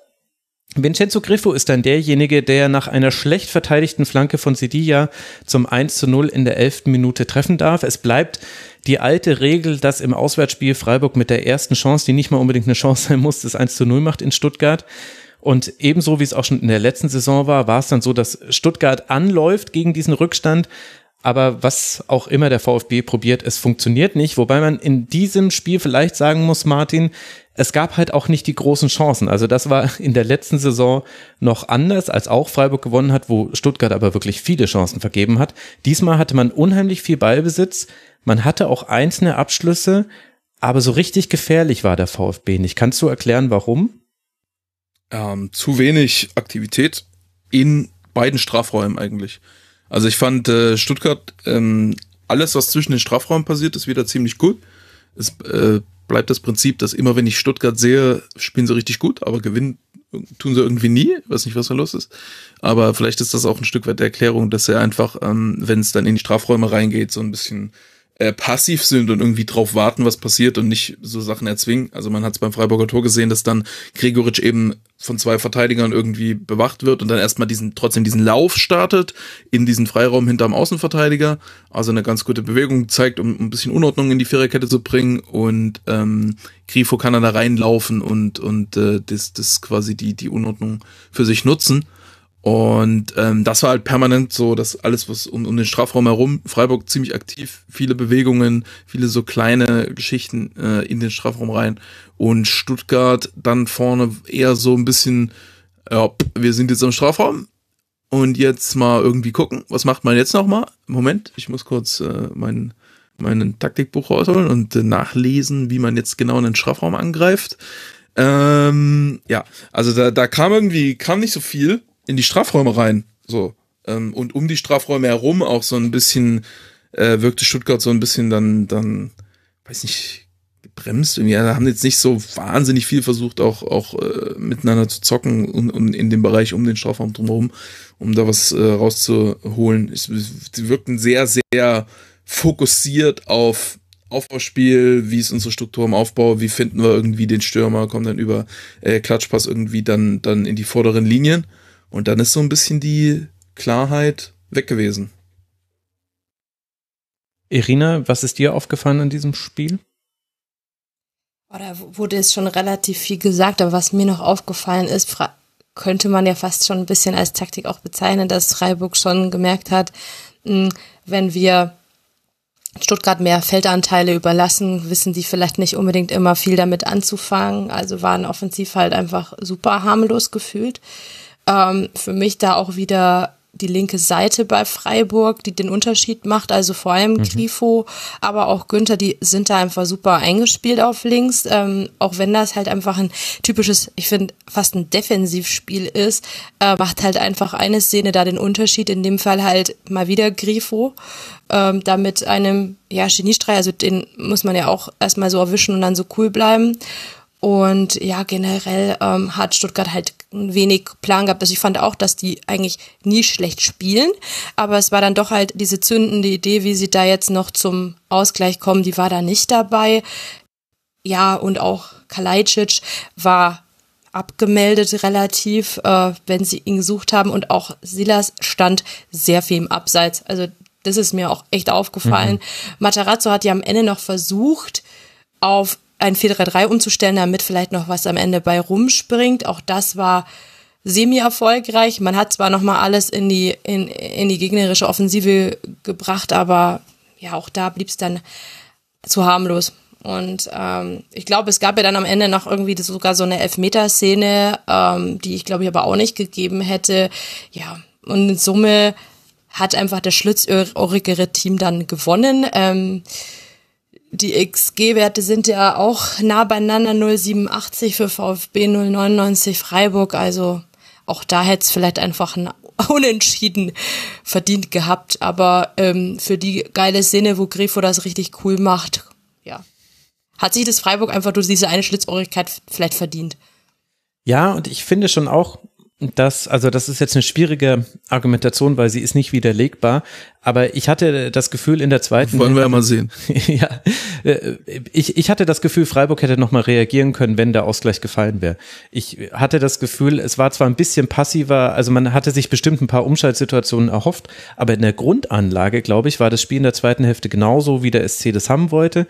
Stuttgart hatte den Ball, aber Stuttgart hatte den Ball auch viel im, im Aufbaudrittel, beziehungsweise es war dann streng genommen nicht mehr so Aufbaudrittel, weil sie standen dann höher. Also es war quasi rund um die Mittellinie, da hatte Stuttgart viel den Ball und auch so noch 40 Meter vorm gegnerischen Tor da auch noch, da dann häufig auf den Flügeln, weil das Zentrum schon dicht war. Aber wie wenig eigentlich Stuttgart ins Angriffsdrittel dann gekommen ist oder halt zumindest in diesen letzten Bereich, in dem dann auch der Strafraum liegt, das fand ich echt erstaunlich und, und das hat Freiburg sehr, sehr gut hinbekommen. Und, und mein Gefühl war, das war eine bewusste Entscheidung, das so zu spielen. Es war sicherlich jetzt nicht bewusst, dass man im Grunde offensiv kaum noch Chancen hatte in der zweiten Hälfte. Die Umstellung auf Fünferkette dann in der 60. Minute war auch sicher eine Reaktion darauf, dass es dann ein bisschen zu, zu tief auch war und vielleicht auch die Zuordnung nicht immer gestimmt haben. Aber ich hatte das Gefühl, Freiburg hatte das in der Hand und äh, der VfB hatte es am Fuß, nämlich den Ball und hat es dann aber aus den ja von euch schon beschriebenen Gründen nicht geschafft, da noch was zu kreieren. Es hätte wahrscheinlich eine Einzelaktion gebraucht. Äh, Egelhoff hatte manchmal so einzelne Ansätze, der hat eben auch tolle Ballbehandlung. Der hat manchmal so Ideen, die halt kein anderer hat. Aber ansonsten so äh, Chris Führig, Ahamada und ehrlicherweise finde ich in diesem Spiel auch Endo die hatten alle, wenn sie eine Idee hatten, dann hatten sie die immer genau eine halbe Sekunde zu spät und dann hat es äh, irgendein Freiburger schon mitbekommen. Also Chris Führig ist da für mich das perfekte Beispiel. Der dribbelt an über 20 Meter und spielt dann genau einen halben Meter zu spät den Pass so, dass der noch abgefangen werden kann. Und ja, kann man dann von Handlungsschnelligkeit sprechen, vielleicht auch fehlende Automatismen, sicherlich auch, also diese Dreierreihe da mit Kalajdzic, äh, Silas und Führig, beziehungsweise war ja eigentlich eher so zwei dahinter und Kalajdzic vorne, die war auch manchmal ein bisschen arg scheps, ähm, ja, und so kam das dann zusammen. Aber ich hatte das Gefühl, Freiburg hätte da jederzeit nochmal das Spiel ändern können. Außer du willst mich jetzt jetzt umstimmen. Ich kann es nicht widerlegen, aber ich kann's, äh, ich kann den unterstützenden äh, äh, Fakt nennen, nämlich das erste Halbzeit war Ballbesitz 50-50, zweite Halbzeit war 70-30. Mhm. Also da merkt man schon, dass äh, Freiburg da auch den Ansatz ein bisschen geändert hat und den wahrscheinlich dann auch hätte zurückändern können, weil sie es ja in der ersten Halbzeit auch schon anders gemacht haben. Ne? Ich fand es äh, interessant, äh, dass die, die Aufbaustruktur bei Freiburg in der ersten Hälfte, dass sie ähm, sichtbar nicht so wahnsinnig viel über die Sechser spielen wollten, sondern äh, dann an der Pressinglinie äh, einfach vorbeispielen und ähm, dann vorne reinkommen und dafür so Ginter so super breit auf rechts hatten als Antreiber. Dann häufig ähm, auch ähm, Höfler dazwischen äh, sich fallen lassen hat zwischen die beiden Innenverteidiger und das vor allem auf links äh, richtig häufig Grifo in eine Linksverteidigerposition zurückgefallen mhm. ist. Ich weiß nicht, ob der, macht er das häufig so? Oder ist es eine Idee gewesen für das Spiel? Ja, je nachdem, was Günther macht. Also äh, Grifo und Günther, die machen das ein bisschen wie Julia Quinn und Sven Yahut bei den Frauen auf dem rechten Flügel. Da ist äh, durchaus mal die eine dann Verteidigerin und die andere Stürmerin und das ist quasi, da werden die Rollen auch getauscht. Hm. Also so hatten sie, so hatten sie im, im, im Pokalfinale auch das Tor geschossen. Aber sonst habe ich, äh, da, da, war das aber nicht, da war das nichts, was dauernd passiert ist im, im Finale. Ähm, ich hatte das bis jetzt noch nie gesehen, dass sie das so richtig häufig machen. In dem Spiel war es schon interessant, dass immer wieder dann Gräfe auf Linksverteidigung mhm. war und dann quasi hinter, hinter dem Stuttgarter Halbstürmer quasi der freie Spieler, der dann da das, das, das äh, anspielen konnte. Aber ja, war jetzt auch, jetzt nicht so, dass sich das so super krass, äh, dass, dass das super krass effektiv war und Stuttgart total ausgehebelt hat, aber Stuttgart ist zumindest nicht ins Pressing reingekommen und es gab jetzt keine großartigen Ballverluste mhm. von Freiburger Seite, deswegen war so ganz okay, war eine interessante Idee, die auch Sinn macht, aber Vielleicht ist es auch aus dem Spiel herausgekommen, weil Wagnermann hatte jetzt nicht äh, den allerbesten Tag. Also es war natürlich eine gute Nachricht, dass er überhaupt spielen konnte. Das sah ja gegen Werder durchaus nach einer Verletzung aus, war es jetzt äh, dann nicht. Aber Mavropanos war ja eher derjenige, der mit Tempo dann nach vorne geschoben hat. Und Mavropanos gegen Günther, finde ich, ist das bessere Match als äh, Mavropanos gegen Griffo, gegen den Ball jetzt gesehen aus Freiburger Sicht. Vielleicht hat sich mhm. das auch so ergeben, vielleicht war es Plan ich, ich glaube schon, also Günther, Günther hat schon so krass weit hochgeschoben, das sah schon geplant aus, auf jeden Fall. Also Günther ist dann auch teilweise so in die Schnittstelle von Mafropanus und Wagnermann sogar reingeschoben, um so beide zu binden.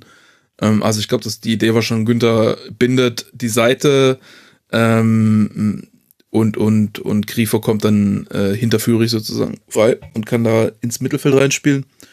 Ähm, ja, aber hat nur so halb funktioniert, weil dann das weiter, das weitere Spiel im Zentrum so nicht so gegeben war. Mhm. Ist ja klar, dass du als Trainer das als Plan ansiehst und äh, wir haben gelernt, man muss nicht im äh, Buchhandel arbeiten, um Seiten zu binden.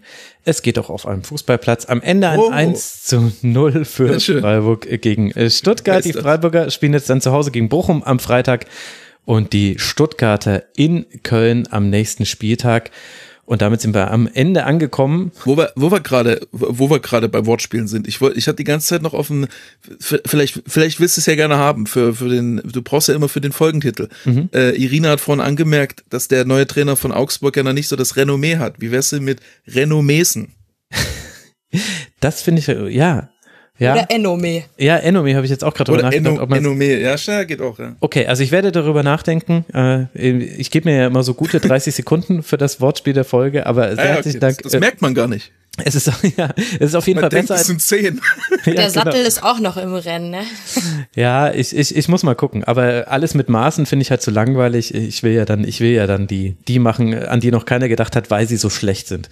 Das ist ja immer mein Ziel. Also ich danke euch sehr. Ich werde über das Enome nachdenken und die Hörerinnen und Hörer werden zu diesem Zeitpunkt schon wissen, für was ich mich dann entschieden habe. Euch möchte ich jetzt aber ganz herzlich danken. Zum einen herzlichen Dank an Martin Rafit, der Ed Martin Rafit auf Twitter und ich werde in den Shownotes verlinken, wo ihr ihn als äh, Spielverlagerungs-Academy-Leiter sehen könnt. Danke dir, Martin. Dankeschön. Und herzlichen Dank, äh, grandioses äh, Debüt, Irina Fuchs vom Puppengeschwätz, von Früff, von der Rosenau Gazette. Die Ad Miss Fox 91 folgt ihr alle auf Twitter, wird natürlich alles verlinkt. Danke dir, Irina, dass du dich eingelassen hast auf diesen wilden Ritt namens Rasenfunk. Ja, merci auch an euch, dass ich da sein durfte. Ja, sehr schön, dass du hier warst und euch, lieben Hörerinnen und Hörern, danke für eure Aufmerksamkeit. Ich habe noch eine Podcast-Empfehlung für euch. Jung und Naiv hat mit der Hartz-IV-Expertin Helena Steinhaus gesprochen vom Verein Sanktionsfrei. Da geht es um Sanktionen gegen Hartz-IV-EmpfängerInnen. Das war ein nötiger Realitätscheck für mich. Ich habe diese Folge nicht gerne gehört, weil der Inhalt ist hart, aber ich glaube, wir sollten uns äh, damit äh, befassen. Deswegen hört diese Jung und Naiv-Folge und hört den Rasenfunk Gerne im Kurzpass am Dienstag oder in der Schlusskonferenz nächsten Montag. Macht's gut. Ciao.